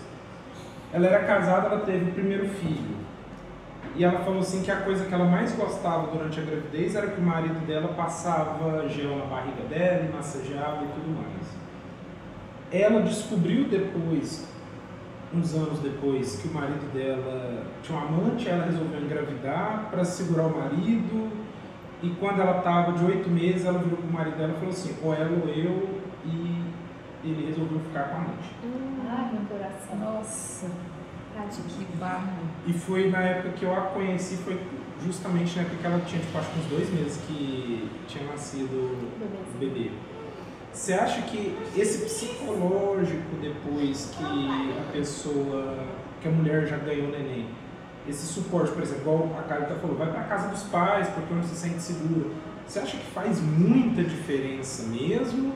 Ou, ou nem tanto assim? Faz total. É o que a gente considera, se eu entendi bem a sua pergunta, é o que a gente é, considera como rede de apoio. É você ter o suporte, você ter alguém ali para te ajudar. Né? No meu caso, eu tive a minha mãe nessa última, em todos, né? mas nessa última que é recente, ela estava ali, ela foi para dentro da minha casa. Né? Na época do Vicenzo, ela ficou mais de um mês na minha casa. Né? Então, passou ali dos 40 dias, né? E ela estava ali dando todo o apoio psicológico, físico, né? Então a gente alimenta melhor, né? Se a gente tá chorando, tem alguém ali para escutar, e principalmente mãe, já, ó, né? Nossa mãe às vezes tem um olhar diferente. Eu penso, eu sei minha mãe, eu não sei como seria. O meu marido, ele dá um bom suporte, ele é um bom pai, mas é diferente, né? Porque às vezes o homem não tem essa sensibilidade, né? Então chorei várias vezes depois que eu ganhei o Valentino. É, e ele não entendia muitas vezes, né? Porque nunca passou aquilo, mas esse suporte faz a gente se sentir melhor. Não quer dizer que você vai ficar 100%, não. Essa, tudo isso, todo esse processo faz a gente ir, como o Peter falou, pro chão mesmo. A gente fica, tem hora que você não sabe o que você está fazendo, né? A- Acredito que não são todas as mulheres assim, mas muitas mulheres são assim. E muitas sentem culpa por essas sensações, né? E não precisa sentir, gente, é hormonal, né? É porque envolve diretamente a autoestima, né? Do, do- de quando você engravida do primeiro segundo, tudo muda. Fisicamente falando, internamente. Mas assim, eu tive muita dificuldade no começo da gravidez, porque assim, tem uma fase da gravidez que as pessoas olham pra você, elas não acham que você tá grávida, acham que você engordou. Todo mundo te olha assim, ó. Até a barriga começar a aparecer, todo mundo, ai que gracinha, entende e tal. Eu não sei você, mas agora a minha pele tá boa. Mas até duas semanas atrás, a minha pele tava uma coisa terrível. Porque você tinha que vir aqui, bebê. Terrível. tava assim, sabe, um ralo, literalmente um ralo. Aí assim, cada dia você amanhece com uma coisa. Aí você vê seu corpo surgindo manchas, aparece aquela linha, né? Mas ela sai depois do parto. Tipo assim, vai mudando coisa que você fala, será que isso aqui vai voltar ao normal? Será que a minha barriga vai voltar ao normal? E Depende, aquela de primeira às vezes volta, depois de três. É, não. depois de três. Então, tipo assim, é muita insegurança em todos os sentidos. Aí, ao mesmo tempo que é essa, essa transformação física, emocional, meu Deus, eu vou ser mãe. Aí tem dias mesmo que eu tô pensando assim, gente, eu vou conseguir educar essa criança? O que que eu vou fazer? Porque tem dias que eu olho pra mim, eu não sei cuidar de mim algumas vezes, eu não sei o que é certo pra, pra minha vida algumas vezes. Eu falo, como eu vou educar essa criança e conduzir? Tipo assim, sabe? Isso gera uma insegurança muito grande. E só vivendo, né? É, e Só acaba, vivendo. acaba que você falou do nasce uma mãe, muitas vezes nasce uma mãe à força, porque a gente não sabe como que é. É. A gente não sabe essa questão da amamentação, por mais que você leu, você não passou, né? Então a gente acaba que é, é um parto também de uma mãe, né? Ela aparece ali, e aí tem que dar conta, né? Em relação ao resguardo, por exemplo, eu fico observando assim, a minha mãe, ela não é uma pessoa muito carinhosa, assim, muito de chamego e tal, sabe? E depois que eu engravidei, ela tá sensível. Ela me manda coração no WhatsApp, e ela fica Já preocupada. começou a estragar o neto. Fica preocupada. não, fica Já preocupada se eu, se eu tô sentindo alguma dor, se eu comi bem e tal. Coisas que, assim, foram após a gravidez, essa sensibilidade. Uhum. Então, assim, a gente esquece também, por exemplo, é o primeiro neto. Também tá nascendo uma avó, tá nascendo um Ah, novo sim, tio, sim. tá Exatamente. nascendo muita gente a partir de uma vida. Então, tudo vai transformar. Meu pai já fica assim, ah, eu vou vender a fazenda porque eu quero agora cuidar do neto. Não, porque eu tenho que ter tempo pro neto. Eu quero ficar vindo para Nápoles e não sei o que e tal. Então, tipo assim, muitas vidas são transformadas a partir de uma, né? Então, assim, é muita gente se equilibrando para colocar tudo em ordem, né? E a gente tem que saber lidar. Você já parou pra pensar que talvez agora você tendo o primeiro seria bom você já ter o segundo logo enfileirado Já. e. Pelo amor de Deus. Já, porque eu, tipo assim, eu acabei de fazer, eu acabei de fazer 27 anos. Se fosse pelo meu desejo de antes, eu já teria tido todos os meus filhos, dois ou talvez três. Eu penso em dois. Porque a minha intenção era ser mãe jovem para continuar jovem com filho grande, como o seu mais velho, né? Só que assim, é, junto à faculdade, OAB, a gente tenta se estabilizar na carreira e crescendo e tal. Aí você, não, meu filho fica pra depois, pra depois. Aí agora, como eu tô grávida ali, eu falo, eu vou colar um no outro ali e já passar essa fase assim, ou eu espero três anos, quatro anos. É uma indecisão que eu acho que só quando ele nascer que eu vou falar, vou ou não vou, sabe? Acho que só depois que ele nascer. Mas eu penso. Um aprendizado também que a gente teve, Leandro, é o seguinte. Às vezes a gente olha, assim, o pessoal olha torto e fala, nossa, uma barriguinha, tá engordando, né? No meu caso, Eu, eu faria um beta, eu- se eu fosse No você. meu caso, no meu caso eu não, eu não preciso de, de azeite. Vai ter gravidez aí. Não, e tem uma questão, assim, eu não sei se você passou por isso. Eu passei por umas boas, porque assim, tem muita gente que infelizmente o senso passa longe. Assim, acho que tem gente que nem tem noção e senso passa longe. Conforme a barriga foi desenvolvendo, assim, as pessoas elas se sentem fiscais do que você faz, do que você come, do que você veste, onde você vai. Tinha gente que media minha barriga. Eu chegava num lugar, Vai. nossa, mas você só engorda, essa barriga não para de crescer. E eu, gente, eu já sabia que você tava grávida? Sim, mês passado.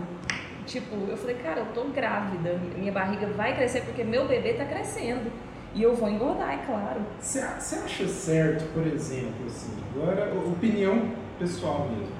Você vê uma mulher grávida numa festa. Sei lá, show, tunts ali. Eu né, sou esse amigo. exemplo. Eu sou esse exemplo. Eu fui contra todas as regras. Eu engravidei, primeiro eu tava morando fora, né? Já tava sozinha. Mas eu tava de cinco meses, eu fui para São Paulo, fiquei dez dias em São Paulo, eu fui para Paulista. Eu caí naquela manifestação, naquela manifestação lá. 7 de setembro. Sim, 7 de set- é, não, foi na de agosto, eu fui na de agosto. Foi, eu fui, viajei, fiz outras coisas, e, enfim, normal. Até porque a gravidez não é uma doença, né? Eu tenho uma gravidez saudável que não me limita. Claro que tem pessoas que, infelizmente. E outro exemplo, semana passada eu estava no Rio de Janeiro, com essa barrigona aqui, ó. Eu fiquei, fotos, fiquei oito dias no Rio de Janeiro, praia, subindo morro, andando de bondinho, passeando. Fui para um pub à noite lá, um movimentaço, que eu nunca até tinha ido num pub. Vida normal. Eu falei, gente, até meu bebê nascer, eu sou saudável, meu bebê é saudável, por que, que eu vou parar de viver? Por que, que eu vou deixar de ir numa festa? Eu fui para um casamento no começo da gravidez, até não tinha anunciado a gravidez ainda. Casamento de um primo querido meu. Eu fiquei até quatro da manhã na pista. E eu Ela acha certo. dancei. Bom, tá. Dancei, dancei, fiquei de boa e tomei uns negócios, claro que sem álcool, Aham. os drinks, mas me diverti. Eu falei, gente, eu tô viva, eu não tô doente, tá tudo normal. Não, e é bom E meu bebê- gradativa, Não, né? e o meu bebê sente tudo que eu sinto. Se eu tô feliz, se eu tô me Uhum. divertindo, Eu automaticamente também, ele eu também. também penso assim. Então, assim, se surgir outra viagem amanhã, eu ainda vou. Então, tem, tem uma frase que eu acho legal, que ela contradiz muito, e muita gente fala assim, ah, só se vive uma vez. Na verdade é o contrário. Você só morre uma vez. É. Mas viver você vive todo dia. Né? Então assim, eu acho certo isso aí.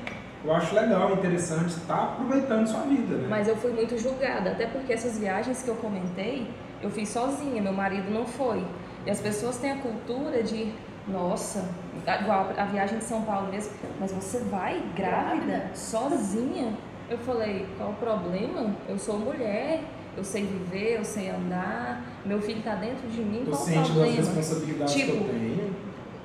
Né? Eu pago minhas contas. É, Sabe? e tipo assim, qual, por que que sempre tem que ter a imagem de um homem ali na cola? Proteção, né? Porque os- o, o que que eu não consigo fazer que um homem faz? Talvez em questão de força eu não consigo alguma coisa, mas o resto, tudo que um homem consegue fazer eu posso fazer, né? Mentalmente, talvez fisicamente muita coisa, profissionalmente. Então, tipo assim, Profissionalmente não tem diferença. por que, que eu não posso viajar? Por que, que eu não posso fazer algo só porque eu tô grávida? Entendeu? É uma, é uma cultura muito machista. E eu derrubei tudo. Eu falei, eu vou, enquanto eu quiser, eu vou. E, esse meu marido me é apoia. muito chato. O bom é que meu marido me apoia. Ele fala, vai. Por exemplo, surgiu a viagem do Rio de Janeiro. Falei, o que, que você acha? Ele falou assim, vai. Eu, amor, tô na praia hoje. Amanhã eu vou pro Pão de Açúcar. Vai. Ele me apoia, entendeu? E é isso que eu preciso. Eu falo assim, eu preciso estar em acordo com quem? Com o meu marido. Se ele tá de acordo, ok. Aí depois, não, é bom ter a opinião do meu pai e da minha mãe porque eu respeito. Mas assim, unicamente a opinião que me interessa é do meu marido. Se ele falou ok, igual no dia que eu fui pro pub, eu fiquei até acho que um e pouco no pub. Falei ok, aí ele ok. Falei, ó, tô indo embora, chegando no apartamento. Beleza. Sabe? É isso. É viver. Você não que tem que deixar de O que viver. eu acho chato desse julgamento é que as pessoas falam mesmo, ah, você tá grávida, mas vai fazer isso? Vai fazer aquilo? Ah, vai subir escada? Não, é, vou fazer o quê? Mas o que é chato mesmo, Paulo, te cortando um Não, pouquinho, relaxa. é Vou a cortar com o pessoa, Faustão aqui. Brincadeira não. É a pessoa passar a mão na sua barriga sem te pedir. Odeio. Nossa. Ah, eu É a pessoa virar falar, quantos meses? Você fala assim, cinco. Nossa, mas parece oito, né? Ainda mais eu, depois de quarta, quarta gestação, né? A barriga, ela vai, ela fica. Né? Então, cinco parecia oito, a pessoa... eu É a parte que eu falei. noção, São pessoas né? inconvenientes. Então, isso que é chato. É, é claro que, às vezes, você está sofrendo um pouco mais hoje porque a gente está numa pandemia, que não finalizou. Você ainda tem algo, diferencial da, de quando eu estava grávida, que você vacinou, né, possivelmente. É, a, a gestante está vacinando. Quando eu engravidei, eu ainda tinha um medo da pandemia. Então, ainda tinha aquela questão da, de Você ficar preocupada. grávida? Vacinei grávida e tive Covid com cinco meses. Então, pra mim, foi super pesado. Né? Então, eu já não saía de casa porque eu tinha um bebê e tava na pandemia. Eu passei E grávida. a neném na porta porque eu não tava conseguindo segurar o neném e Hum. podia estar passando gente ali com Covid, né? Vai Um já vai, ter- vai nascer imunizado. E essa Nasceu questão. imunizado. É. Essa questão da barriga é porque, tipo assim, ó, as pessoas têm uma ideia de que a mulher engravidou, a barriga dela é pública. Público, Todo mundo chega e quer passar a mão e, E tipo assim. muitas vezes está sensível, né? E Não, pessoa- e assim, eu acredito muito nessa questão de sentimento e energia. Muito. Eu sou muito reservada. Então, assim, eu não sou aquela pessoa que chega e fica de beijinho e abraço com todo mundo. É com pessoas que eu conheço e olha lá, não são todos que eu dou um abraço, por exemplo. Às vezes eu pego na mão, entendeu? Independente de quem seja. Eu não sou essa pessoa. E aí, de repente, eu me vejo grávida, a barriga crescendo em todo mundo. E aí? E fulaninho? Como Fala é que comigo tá? e tal. E tipo assim, você fica assim... Oi? É, pode, ok, pegar na sua barriga, sabe? Então, E as cê- pessoas não, não tem senso. Chega Cê e coloca a não tem. mão. Você acha assim, então, que, por exemplo, o cara, não precisa ser um homem, mas assim, na sua opinião, para alguém pegar na barriga de uma grávida, tem que pedir para ela, então. Sim. A menos que a pessoa tenha, seja muito íntima e ela tenha Pedir certeza. preferência não pegue, pelo amor de Deus. É. A barriga da mulher tá esticando, muitas vezes dói, é sensível. Tem uma fase que às vezes você sente uns choquinhos, assim, de toque, né? Então eu sei que é de mulher para mulher, mas isso é uma invasão do corpo. Mas eu me né? Com posicionei. Assim, eu sou uma pessoa muito transparente e assim, eu tenho um defeito que a minha paciência é curtíssima. Então, assim, até no meu Instagram teve um dia que eu falei assim, eu, eu, eu postei realmente, tipo, pedindo respeito, sabe? Colocando essa questão. Porque eu não acho saudável nem pra mim, nem pro meu bebê que qualquer pessoa coloque a mão. Porque eu acredito nisso de tipo assim. Eu sei lá o que, eu tô te passando, tipo, eu sei lá o seu desejo pra você. Que às vezes a pessoa tá com um sorriso no seu rosto, ai que gracinha, mas por dentro tá assim, É. desejando coisa mal, entendeu? Embora eu creia que Deus me guarde de todo mal, mas assim, eu não gosto. E uma das questões que eu adotei pra minha vida nessa fase, eu parei de sair, assim, eu saio só com meu marido, às vezes a gente vai comer em algum lugar e tal, Mas eu não tô frequentando a casa de ninguém, quase ninguém tem ido lá em casa, só as pessoas realmente íntimas, porque eu estou me privando de passar por essas situações, entendeu? No dia mesmo que a pessoa falou da minha barriga, já era a terceira vez. que A, pessoa A mesma assim, pessoa. a mesma pessoa. Eu já estava super incomodada. Eu falei assim, hoje eu não vou dar conta, eu vou explodir. Aí eu fui embora, eu falei, gente, eu não vou alimentar isso porque vai fazer mal pra mim e pra pessoa. Aí eu fui mandei uma mensagem e falei assim, olha fulano, é, você está sendo muito inconveniente com seus comentários. Eu estou grávida, realmente estou engordando porque meu corpo está mudando, meu bebê está crescendo. Então, assim, o que você tem me falado, você não fala para ninguém, muito menos para grávida. Você não sabe como está o meu, meu- o meu emocional. Sua mulher nunca esteve grávida porque foi um homem, claro, assim, né? Tipo, uma mulher que já foi mãe, ela não faria isso. O homem, como ele nunca vai passar por isso, ele não sabe a sensação. Então, é mais fácil dele falhar. Eu falei, olha, não faça isso, porque um dia vai ser na sua casa, você vai ver como a sua mulher vai reagir. Não é fácil, entendeu? Tipo assim, você me deixou super constrangida, minha autoestima foi lá embaixo, então não faça isso. Aí a pessoa se desculpou, disse que foi totalmente sem noção, que aprendeu e tal. Aí ficou por isso. Mas assim, a gente tem que falar, porque tem vezes que as pessoas agem com maldade, mas muitas é com inocência. Então a partir do momento que eu falo, a pessoa evita de ferir outras pessoas. Porque Eu fala, já, eu já "Opa, falo na hora, não espero que Né? encosta, não. Falo, ó, não encosta não, porque tá doendo aqui. não faz isso não. E essa questão de, às vezes, chega e começa a conversar com a sua barriga, É, você tá de mau humor, você não tá bem, né? Aí uma pessoa aleatória que nem te vê, ai, minha linda, neném, né? E você fala, poxa, se meu neném tivesse aqui, eu falava de brigar, assim, tivesse nada brigar com essa pessoa, né? Muito E- nervosa. E, e assim, e esse negócio de conversar com a barriga? O que, que vocês acham disso? O meu bebê sabe quando eu converso com ele. É. Só que é assim, ó. Eu não sei você, por exemplo. Se eu tiver aqui agora com ele, eu começo a falar assim, cadê o bebê da mamãe? Aí eu coloco a mão, ele começa a se mover e, e dá chutinho. Aí às vezes eu tô com meu marido ou os meus pais, aí eu falo assim, ó, eu faço assim, bem caladinho. Porque ele sente quando não é a minha mão. Quando alguém de fora coloca a mão, mesmo que seja o pai, ele esconde. Aí eu volto a minha mão, aí ele, ele é muito inteligente. Aí ele começa a dar chutinho de novo. Eu, cadê o bebê da mamãe? Aí eu faço assim, né? Ele me dá a sua mão. Na hora que a pessoa encosta a mão, ele esconde de novo. Mas ele sabe que é com ele. É. Que eu tô falando com ele, sabe? E aí com o pai eu tento toda noite também, o Bruno conversar, ô meu filho e tal. Porque, tipo assim, quando nascer, que ele ouvir a voz do pai a primeira vez fora da barriga, ele vai saber que é o pai dele, né? Então, assim, a gente vai acostumando com essa, com essa É, ideia, eles né? escutam, eles sentem, É. né? Às vezes você tá nervosa, ele tá ali super eufórico também. Você tá com sono, ele tá com muito sono. A questão do pai é interessante porque depois que nasce a gente percebe, né? Às vezes o pai fala, para pra prestar atenção. Outra pessoa falando, não, às vezes não, né? Continua um choro ali. O meu bebezinho mesmo, quatro meses, mas desde que nasceu, às vezes eu quero colocar no berço pra fazer outra coisa e ele quer o toque. Lá ele tá, ele tá sendo tocado por todo o corpo, né? E ele quer o meu toque. Aí eu tenho que debruçar, encostar aqui, e deixando o corpo assim, e tirando aos poucos, né? E ele segurando essa sensação. Então, a gente sabe que é um vínculo que vem desde lá, né? Desde a gestação mesmo. E é, é muito interessante você ver isso. Que o pai consegue ter essa ligação, que a gente consegue ter essa ligação, né? Essa E- questão do toque no bebê eu acho interessante de, cor- de cor- cortar para contar a história. Ô louco, bicho. Ô, louco. eu tenho um tio meu que ele teve trigêmeos, né? A esposa dele teve trigêmeos. E na cabeça dele, ele fez três bercinhos no quarto. Quando os bebês nasceram, eram os três em um. É. Ele nunca conseguiu ocupar os três, era sempre os três no mesmo. Aí no final ele teve que sair aumentando o. É, porque você pensa, eles estão acostumados lá, os três juntinhos, juntos. né? Você vai separar, eles não vão ficar tranquilos, né? Não dorme tranquilo, não. É, Voltando nessa questão aí do bebê ouvir quem fala com ele e tal, eu não sei a semana certa, eu, eu sei que eu já passei dessa fase, não sei se é a 30 ou 31. O bebê já está totalmente formado, agora ele só cresce. Uhum. Então, tipo assim, dentro da barriga ele ouve tudo e ele vê também. É lógico que, tipo, se tá escuro, ele vê que tá escuro lá dentro. Se tem uma luz em cima por aqui, ele também vê a claridade. É. E da mesma forma a audição. Por exemplo, eu passo o dia todo sozinho em casa, porque eu estou em home office trabalhando. Não tem barulho. Quando eu vou para um ambiente, estava ontem à noite, que tem muita gente conversa e tal, ele fica super agitado, porque incomoda. Então, quando alguém de fora começa a falar com ele, ele não gosta, porque ele está acostumado com o silêncio ou com a minha voz, né?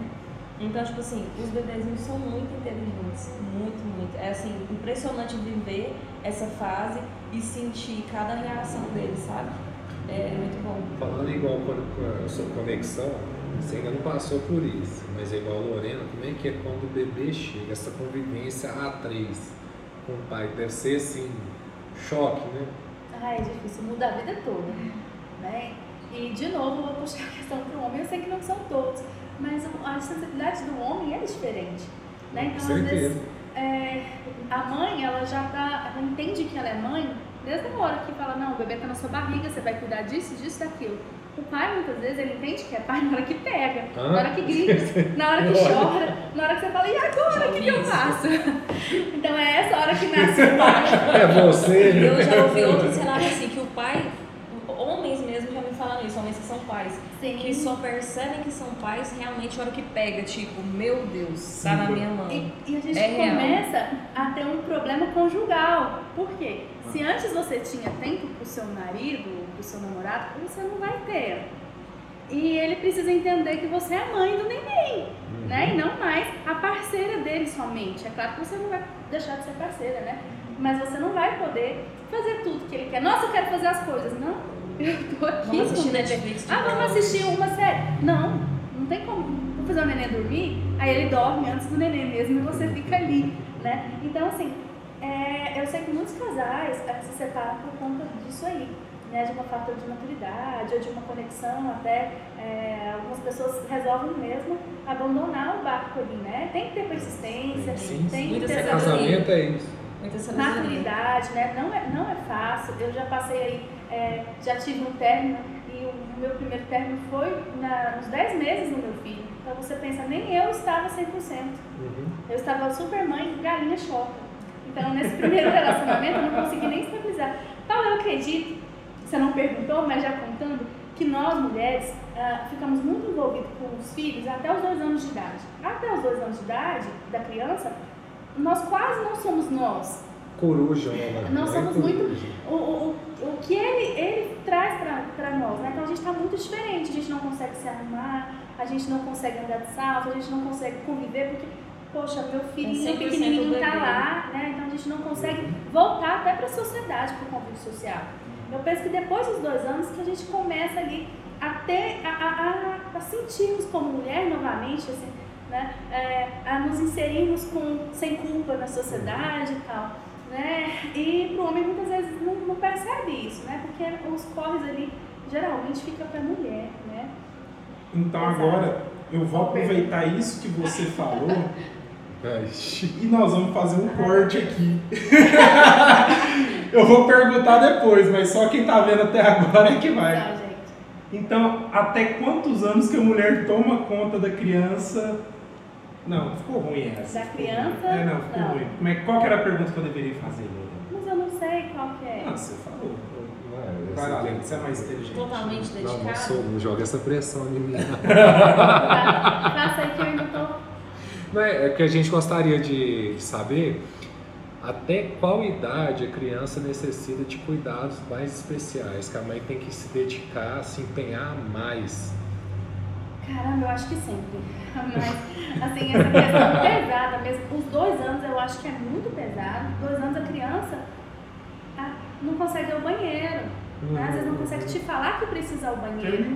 Então, dos três- dos dois para o três, que a gente está ensinando isso. E se a gente não ensinar, quem vai ensinar? Sim. Né? Não tem jeito, a criança vai ficar em atraso. Então, até os dois para os três anos, a gente precisa desse cuidado. Com três anos, às vezes aprendeu ali, já Uhum. sabe pedir alguma coisa, então já fica um pouco mais fácil. Ou então eu posso deixar ele com a minha mãe em tal lugar, Uhum. porque eu sei que ele vai conseguir falar para minha mãe o que, que ele quer. Né? É complicado, porque quando a gente é, tem um filho, ninguém sabe mais o seu filho do que você.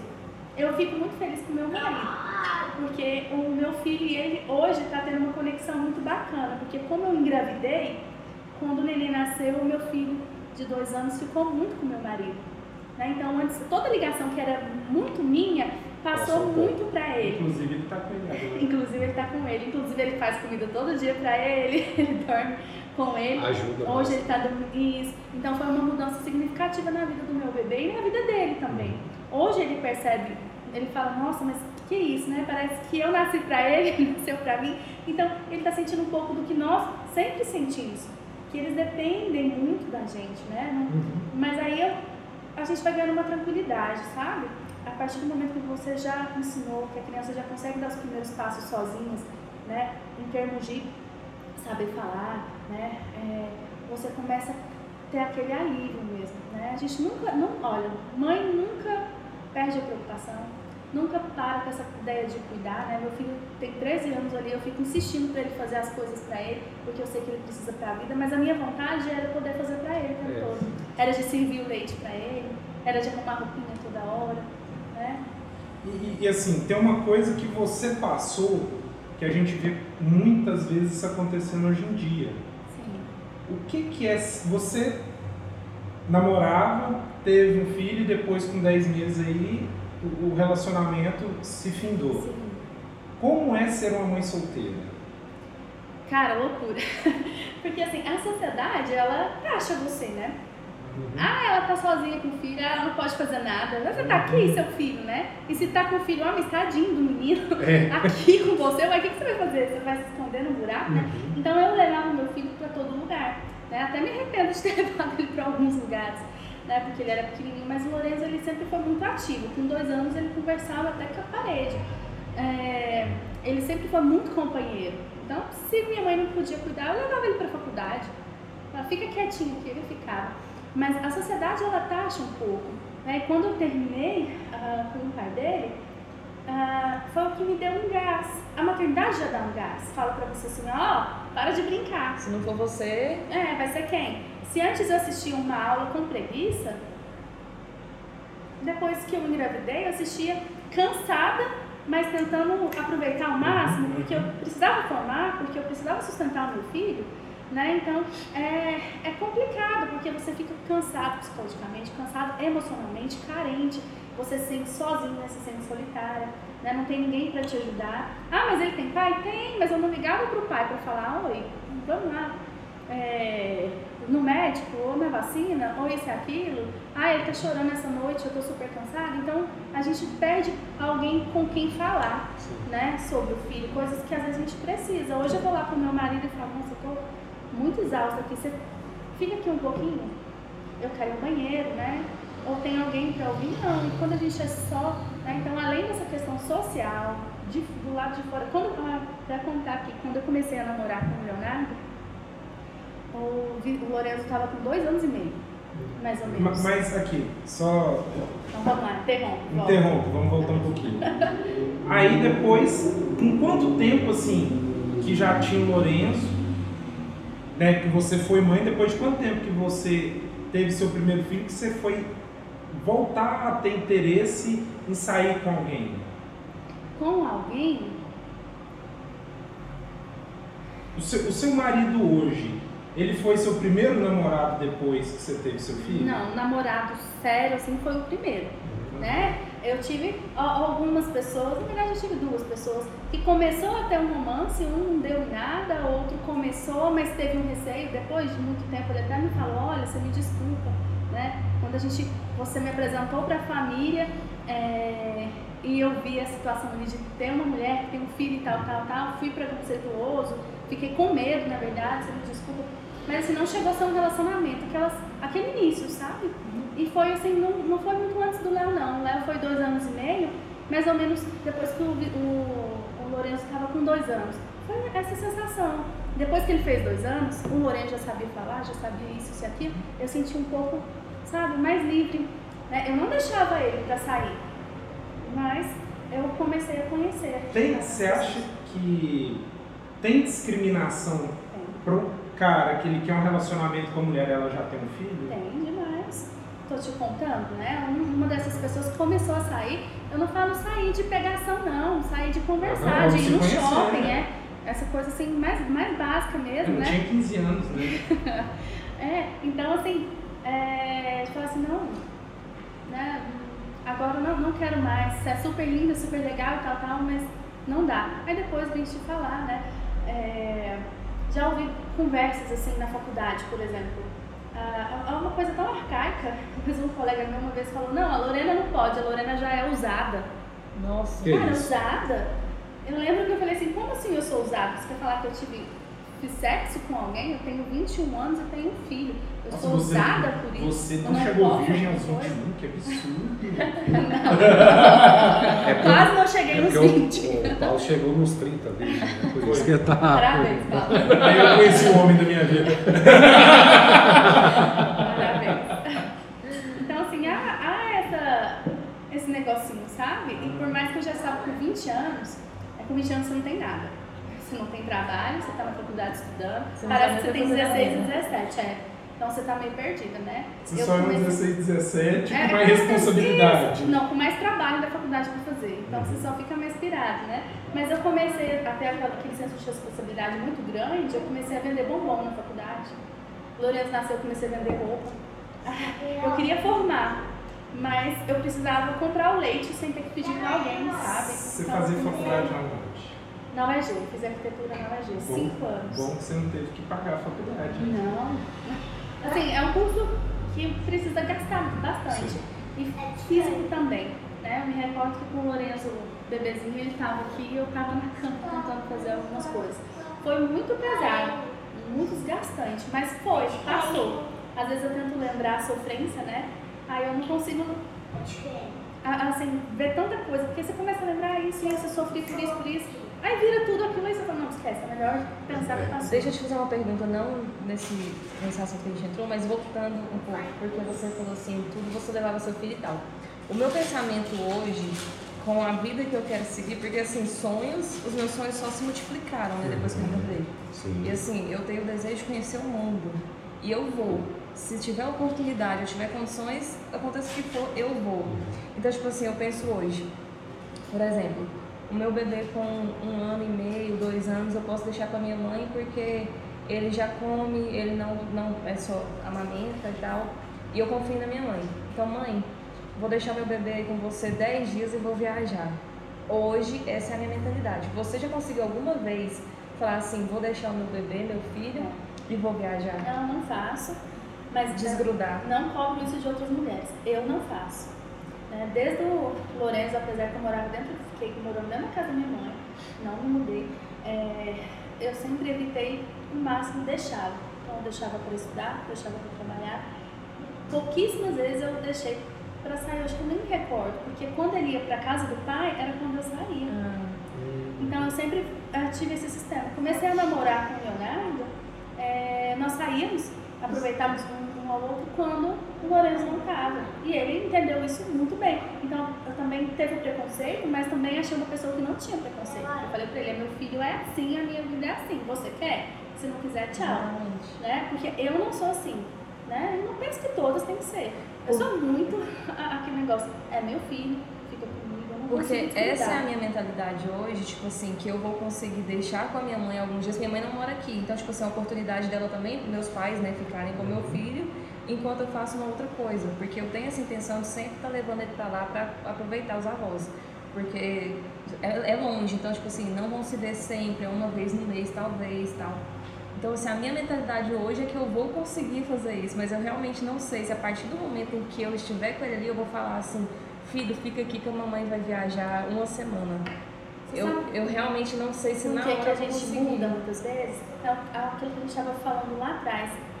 Porque às vezes a sua ligação é tão forte, ele precisa tanto de você, né, ou dos pais, que só você entende quando ele quer alguma coisa. Que às, ve é, e às vezes assim, não é pessoa. nem o bebê que vai sentir tanta sua falta talvez, mas A você não também. consegue ficar, né? Eu Não, penso é. que eu não vou conseguir ficar Sim, sem eu tenho um apego muito grande. Mas você sabe o que que é interessante, cara? Isso que a gente está aqui gravando hoje, daqui a um ano você pode ver e falar assim, cara, realmente foi diferente. Foi diferente. Exatamente. Entendeu? Por isso assim que eu perguntei pra ela, porque assim, eu falo, mas nem eu sei se eu vou dar conta, se vai ser assim. Tem muitas coisas que eu, que eu já falei, não, eu vou fazer assim, assim e tal. Mas pode ser que eu vou pagar a língua e tudo. Nossa, Sabe? demais. Fosse eu, com certeza. Então, tipo eu assim, só pago língua. Então, assim, pode ser que eu vou pagar a língua e tudo, Demais. sabe? E pronto. E Lorena, uma coisa também. Quando você começou a namorar com seu marido, Você não teve medo de levar um homem na vida do seu filho, apresentar seu filho, tipo assim, ó, esse aqui é meu namorado? Tive. Por isso que assim, nos outros eu não apresentei de fato, né? Apresentei a minha vida pra eles. Uhum. Né? Falei, olha, é mais ou menos assim tal, mas não, não teve aquela, aquela, aquele convívio.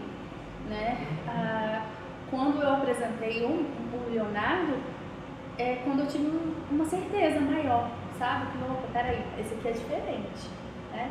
É, eu lembro uma coisa que ele falou pra mim que eu até fiquei surpresa. A minha mãe, com a mentalidade do pessoal de antigamente, falou assim, Lorena, é, mulher nova com filho, você acha que alguém vai te levar a sério? Por mais que você seja fechadona e tal, tal, tal. Eu falei, ué mãe, eu não quero que ninguém me leve a sério, não quero que ninguém me leve pra lugar nenhum. Não gostei da sua fala e tal, tal. Depois ela me pediu desculpa, né? Passou esse episódio. Mas aí eu conheci o Leonardo, ele outra maturidade, né? Porque pensa, uma mulher chegar pra você e falar, é assim a minha vida, meu filho é assim, eu não sabe se Ele é ainda mais velho que total. você? Não, da mesma idade. Mas aí ele tem uma história diferente, ele perdeu o pai novo, né? Ajudou a sustentar os irmãos e tal. É, mas eu me recordo que ele aceitou muito bem isso. E ele até me falou, eu cheguei a perguntar, né? Com essa fala da minha mãe, eu perguntei, a sua mãe, o que, que ela tá achando de você, né? Tá conhecendo uma mulher que tem filho? Aí ele falou assim, ela tá adorando. Ela quer que a gente casa porque que ela quer um neto. quer que ele vira neto, né? E, e foi assim, né? A gente foi indo, foi indo, aí eu apresentei ele, levei o Lorenzo pra ela, ela faz bolo pra ele até hoje. Então, assim, tem uma relação muito boa, sabe? É porque infelizmente a questão do preconceito com a mulher, por mais que ela, não que ela tenha tido um filho, por exemplo, namorou, engravidou, teve só um lance e engravidou. A mulher divorciada com filho, que ai, tinha uma família tradicional, e mesmo assim acabou. Mesmo assim ela sofre preconceito. É como Sim. se ela tivesse uma mancha, meu Deus. Né? E, a, Tipo, e a gente tem que ter muito cuidado também, essa questão do medo que ele falou. Porque também não é qualquer pessoa que a gente É. traz. Não é qualquer sentimento que você pode misturar a seu filho. Né? Então, tem um preconceito, tem Eu- essa questão de não ser todo mundo que você tem vontade de trazer. Eu já ouvi Confiança. diversas vezes, é tipo assim, você vai criar filho dos outros, problema pra você, pro pai ficar enchendo o saco, É o que mais gente pra, pra final de semana e ter que ficar, ai, pra onde o menino vai, não sei o quê. Porque, claro, infelizmente, muitas relações são assim, mas tem as relações saudáveis também, né? Que as pessoas se respeitam, cada um segue sua vida sem infernizar a vida do outro, né? Tipo assim, nosso filho é assim, assim, ponto final, vamos seguir a vida. Mas, assim, normalmente, ainda mais na minha área, eu vejo muito isso, né? Porque tem, tem muita essa questão de, de briga por causa do filho, Separação. Faz ou não faz, fica onde, e, enfim, toda a criação. Mas é complicado, né? Exato. Gente, tá bacana a conversa. Acho que a gente ia ficar aqui mais muito tempo, mas assim, a gente tem um horário a cumprir também. Então, assim, a gente vai fazer umas perguntas. São as perguntinhas mais pesadas. Não, não tem tanto, é Tudo foi brincadeira. escrito pelo Objetivas? Não, pode responder ela. Pode dar uma Paulo. É, não, É, pode ser escrito. É, foi escritas por mim, inspiradas pelo eu Leandro. A primeira é direcionada para Pra Lorena. Lorena. Lorena, você gosta mais de qual filho? Começar bem. o Lorenzo me pergunta isso também. Quer dizer que ele tem ciúme dos irmãos. Sim, ele fala assim pra mim, como é muito recente o irmão na vida dele, ele fala, mãe, eu tenho tanta saudade de quando era só eu. Né? Ele tá sentindo hoje duas crianças e uns 13 anos E ele, e ele sente ciúme dos irmãos saindo pra boteco. pro shopping. Puxou. Perto puxa. não. Aí ele, ele me falou na mensagem, eu tô no bar. A gente vai ter que ter uma conversa Ixi. pra chegar em casa. Olha lá os áudios lá. Tem, tem 13 anos. É, mas assim, que que, eu, uma coisa que eu não sabia como seria também quando eu tivesse outros filhos, né? É, eu vou te falar que eu amo todos, até o que eu perdi pra mim, muitas vezes não, as pessoas não entendem isso, mas pra mim é meu filho, vai ser sempre meu filho, né? Então, muitas vezes eu falo que eu tenho quatro filhos, não tô considerando o Léo não, tá? Muitas Agora vezes são os é, reais. é o meu bebezinho que tá lá no céu. É, mas não tem esse negócio de preferido. Eu amo todos iguais. Quando o Lourenço me pergunta, eu falo, Lourenço, eu não consigo viver hoje sem vocês. Mas é claro que eu e você temos uma ligação muito mais forte, porque nós somos muito mais íntimos. Tem 13 anos que você me aguenta. Né? Então é um jeito de responder. Né? A gente tem uma ligação forte. Você já se arrependeu de ser mãe? Cara, que pesado, né? Isso É é pesado, pesado. pesado, é pesado. Arrepender de ser mãe, eu acho que eu não arrependi. Mas pensar assim, meu Deus do céu, o que, que eu tô fazendo? Será que eu tô fazendo certo? Será que é isso mesmo? O que, que, que tá acontecendo de não entender ou de precisar de uma pausa para digerir que hoje eu sou mãe de quatro crianças, três aqui no meu dia a dia, às vezes eu paro. Lorena, você que está quase já dando a luz, você- a pergunta aqui é bem tranquila. Você já mataria ou morreria?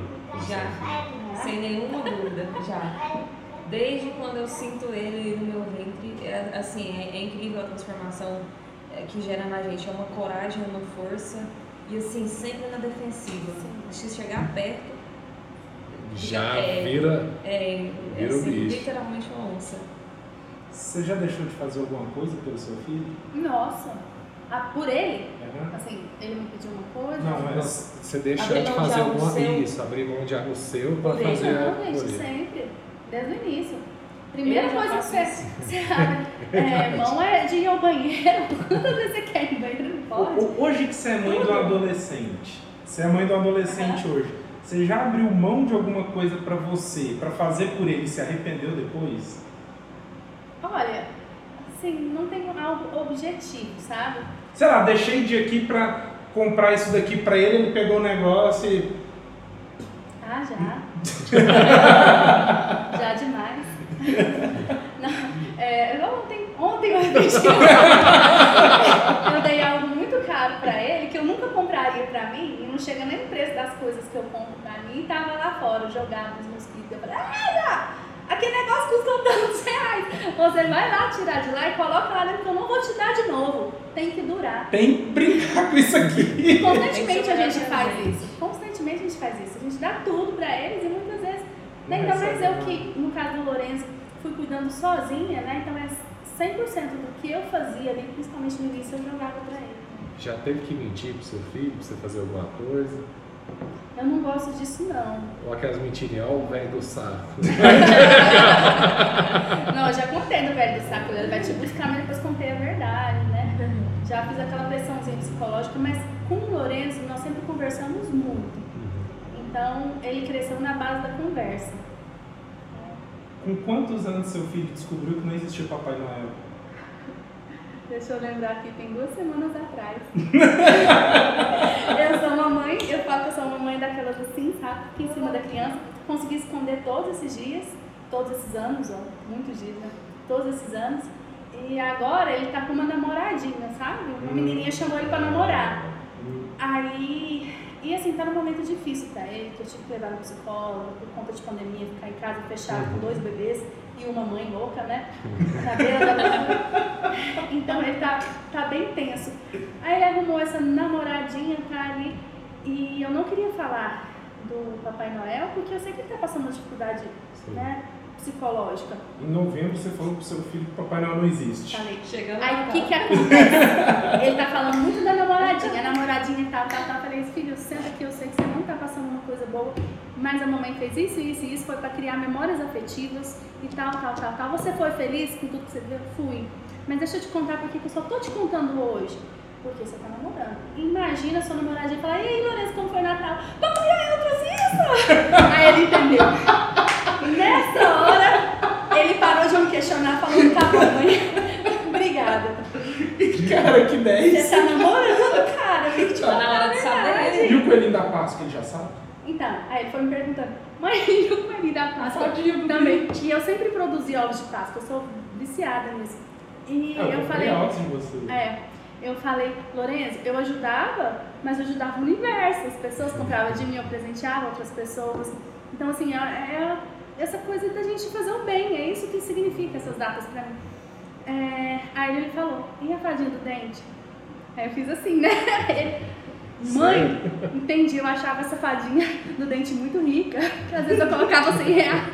Nossa! Aí eu falei, pois é, a sua mãe era rica, porque agora tem três filhos. Nunca ganhei dois da fada do dente. Pois é. Eu, minha avó falava pra jogar no telhado. Então, Gente, e, e essas questões, elas realmente têm que ser esclarecidas porque eu falo por, por experiência própria.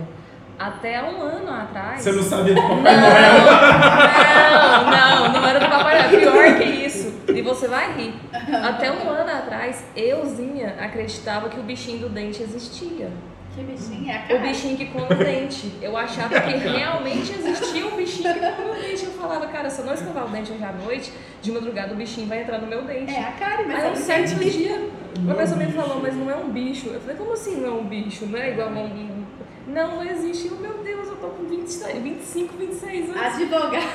Não, é uma E vergonha. acredita, acredita grávida, Não. acreditando no bichinho do dente. Não, e, né, e agora eu tô expondo isso aqui, né, geral. Mas eu Você acreditava. quer fazer alguma pergunta? Caramba. Às vezes eu sim vou te contar uma coisa. Acho que era só isso. Sério, que vergonha.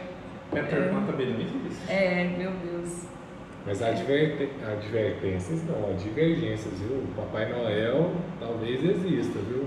Não acredita que o que, que o Paulo tá falando 100% não. Mas eu vou falar uma coisa, eu levei quatro anos, acho que eu tinha uns quatro anos, quando eu descobri que não tinha gente brigando dentro da caixa Que caixa? TV. Ah, Quando eu vi. Power Rangers. Ah, meu Deus. Você já abriu pra ver? Já é. Você chegou a A fazer isso? TV era de a TV era de tubo, tinha espaço. Ah, é. Mas eu me recordo de ir pra trás da TV, olhar assim, porque eu vi uns buraquinhos, acho que foi uma questão é, de. tinha É, Às vezes eles entravam Eu por lá. ficava olhando pra ver qual era o esquema também. Não é só você não. Ó, Uma última pergunta aqui, pra gente fechar, sobre a questão do libido da, na gravidez e. É, a gente tinha que ter abordado antes, mas a gente vai deixar agora. É, pra, Polêmica. pra gente não encerrar. Você quer começar? Assim. Nossa, joga a bola pra outra. Então, assim, eu é, eu já ouvi dizer que tem grávida que fica fogo e Uhum. grávida que acaba totalmente. E depois, quando tem o bebê, inverte o que foi na gravidez. Eu não sei. Eu falo por mim. Assim, eu acho que é uma questão mais semanal. Tem semana que eu não quero nem que me olha, que eu tô totalmente assim, ó, sabe? Uhum. Totalmente mãe ali, ó, me deixa, sabe? Na outra eu já tô um pouco mais assim, opa, Uhum. sabe? Então, assim, não, eu, não, eu não posso falar, nossa, é a gravidez inteira, é, fica alta, fica baixa. Não. É, eu acho que eu não, eu não sei você, mas eu acho que assim, varia de semana, talvez 15 dias, assim, os hormônios ficam Oscilando. oscilando e aí você fica mais ou menos. Comigo é assim.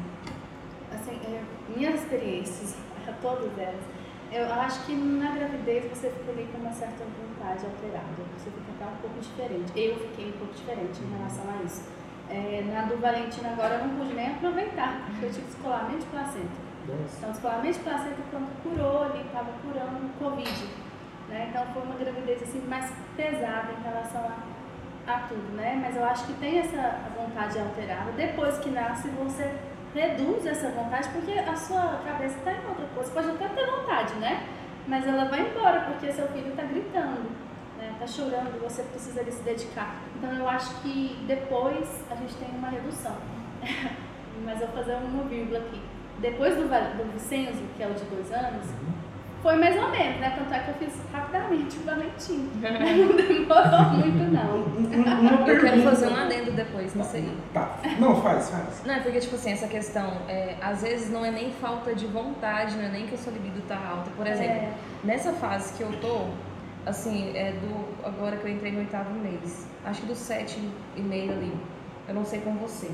Mas assim, a gente muda muito, tanto por fora quanto por dentro. Às vezes você olha, você tá com a perna inchada, o pé inchado e tal.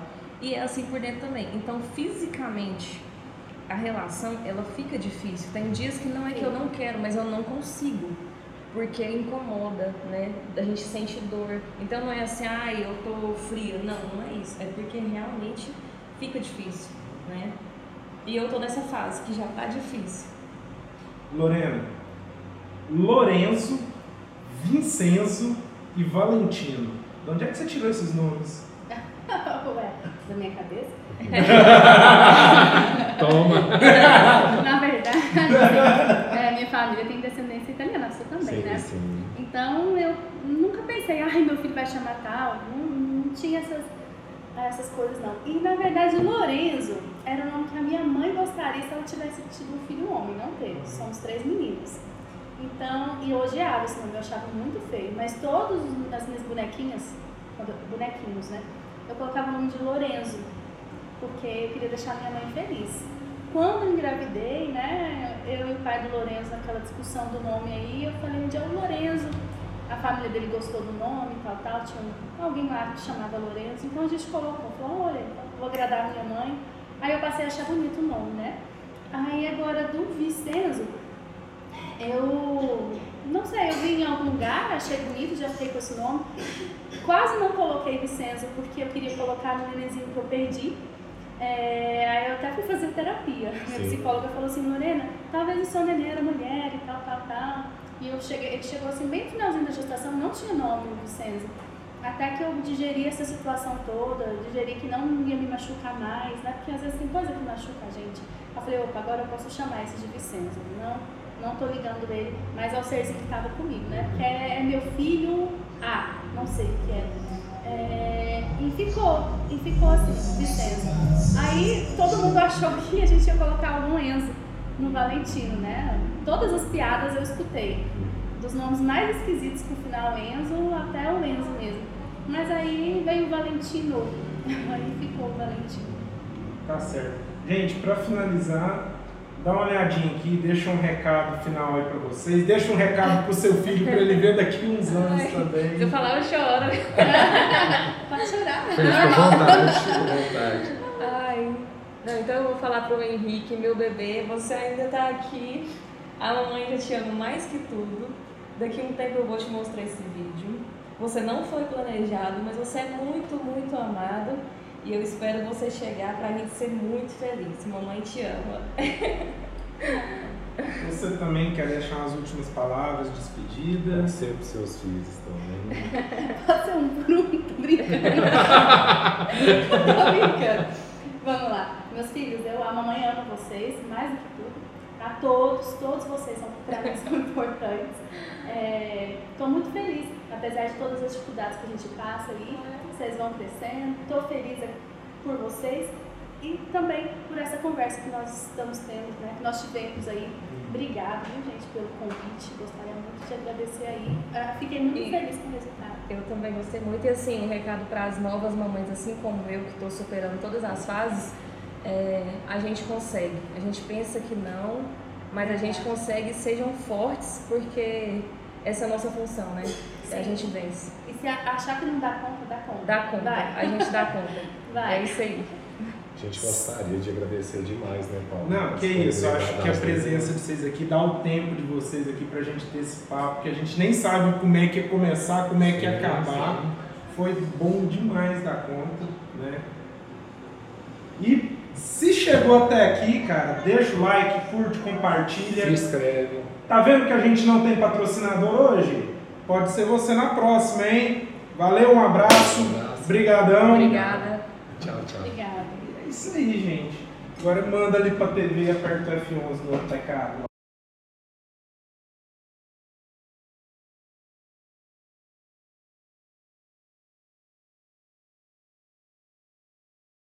Não, o áudio fica ruim. Pode falar. Essa agora é um bônus. Fazia parte do inicial, mas a gente resolveu não colocar. Mas agora a gente resolveu colocar. Lorena, no apocalipse zumbi, se seu filho virasse zumbi, você daria um tiro na cabeça dele? É a pergunta que o Lourenço me fez essa semana. Vamos lá. Se ele virou zumbi, não é ele mais. Claro que eu ia dar um tiro na cabeça dele. É bala. De zumbi. Vou deixar meu filho sofrendo de zumbi andando por aí? Nunca. Dou o tiro, enterro, faço lá, fico feliz da vida. Aí o Lourenço falou assim pra mim, mãe, mas se eu tiver no processo ainda, eu falo, espero você virar zumbi, virou zumbi, eu atiro. eu só não vou te matar, né, de você virar zumbi.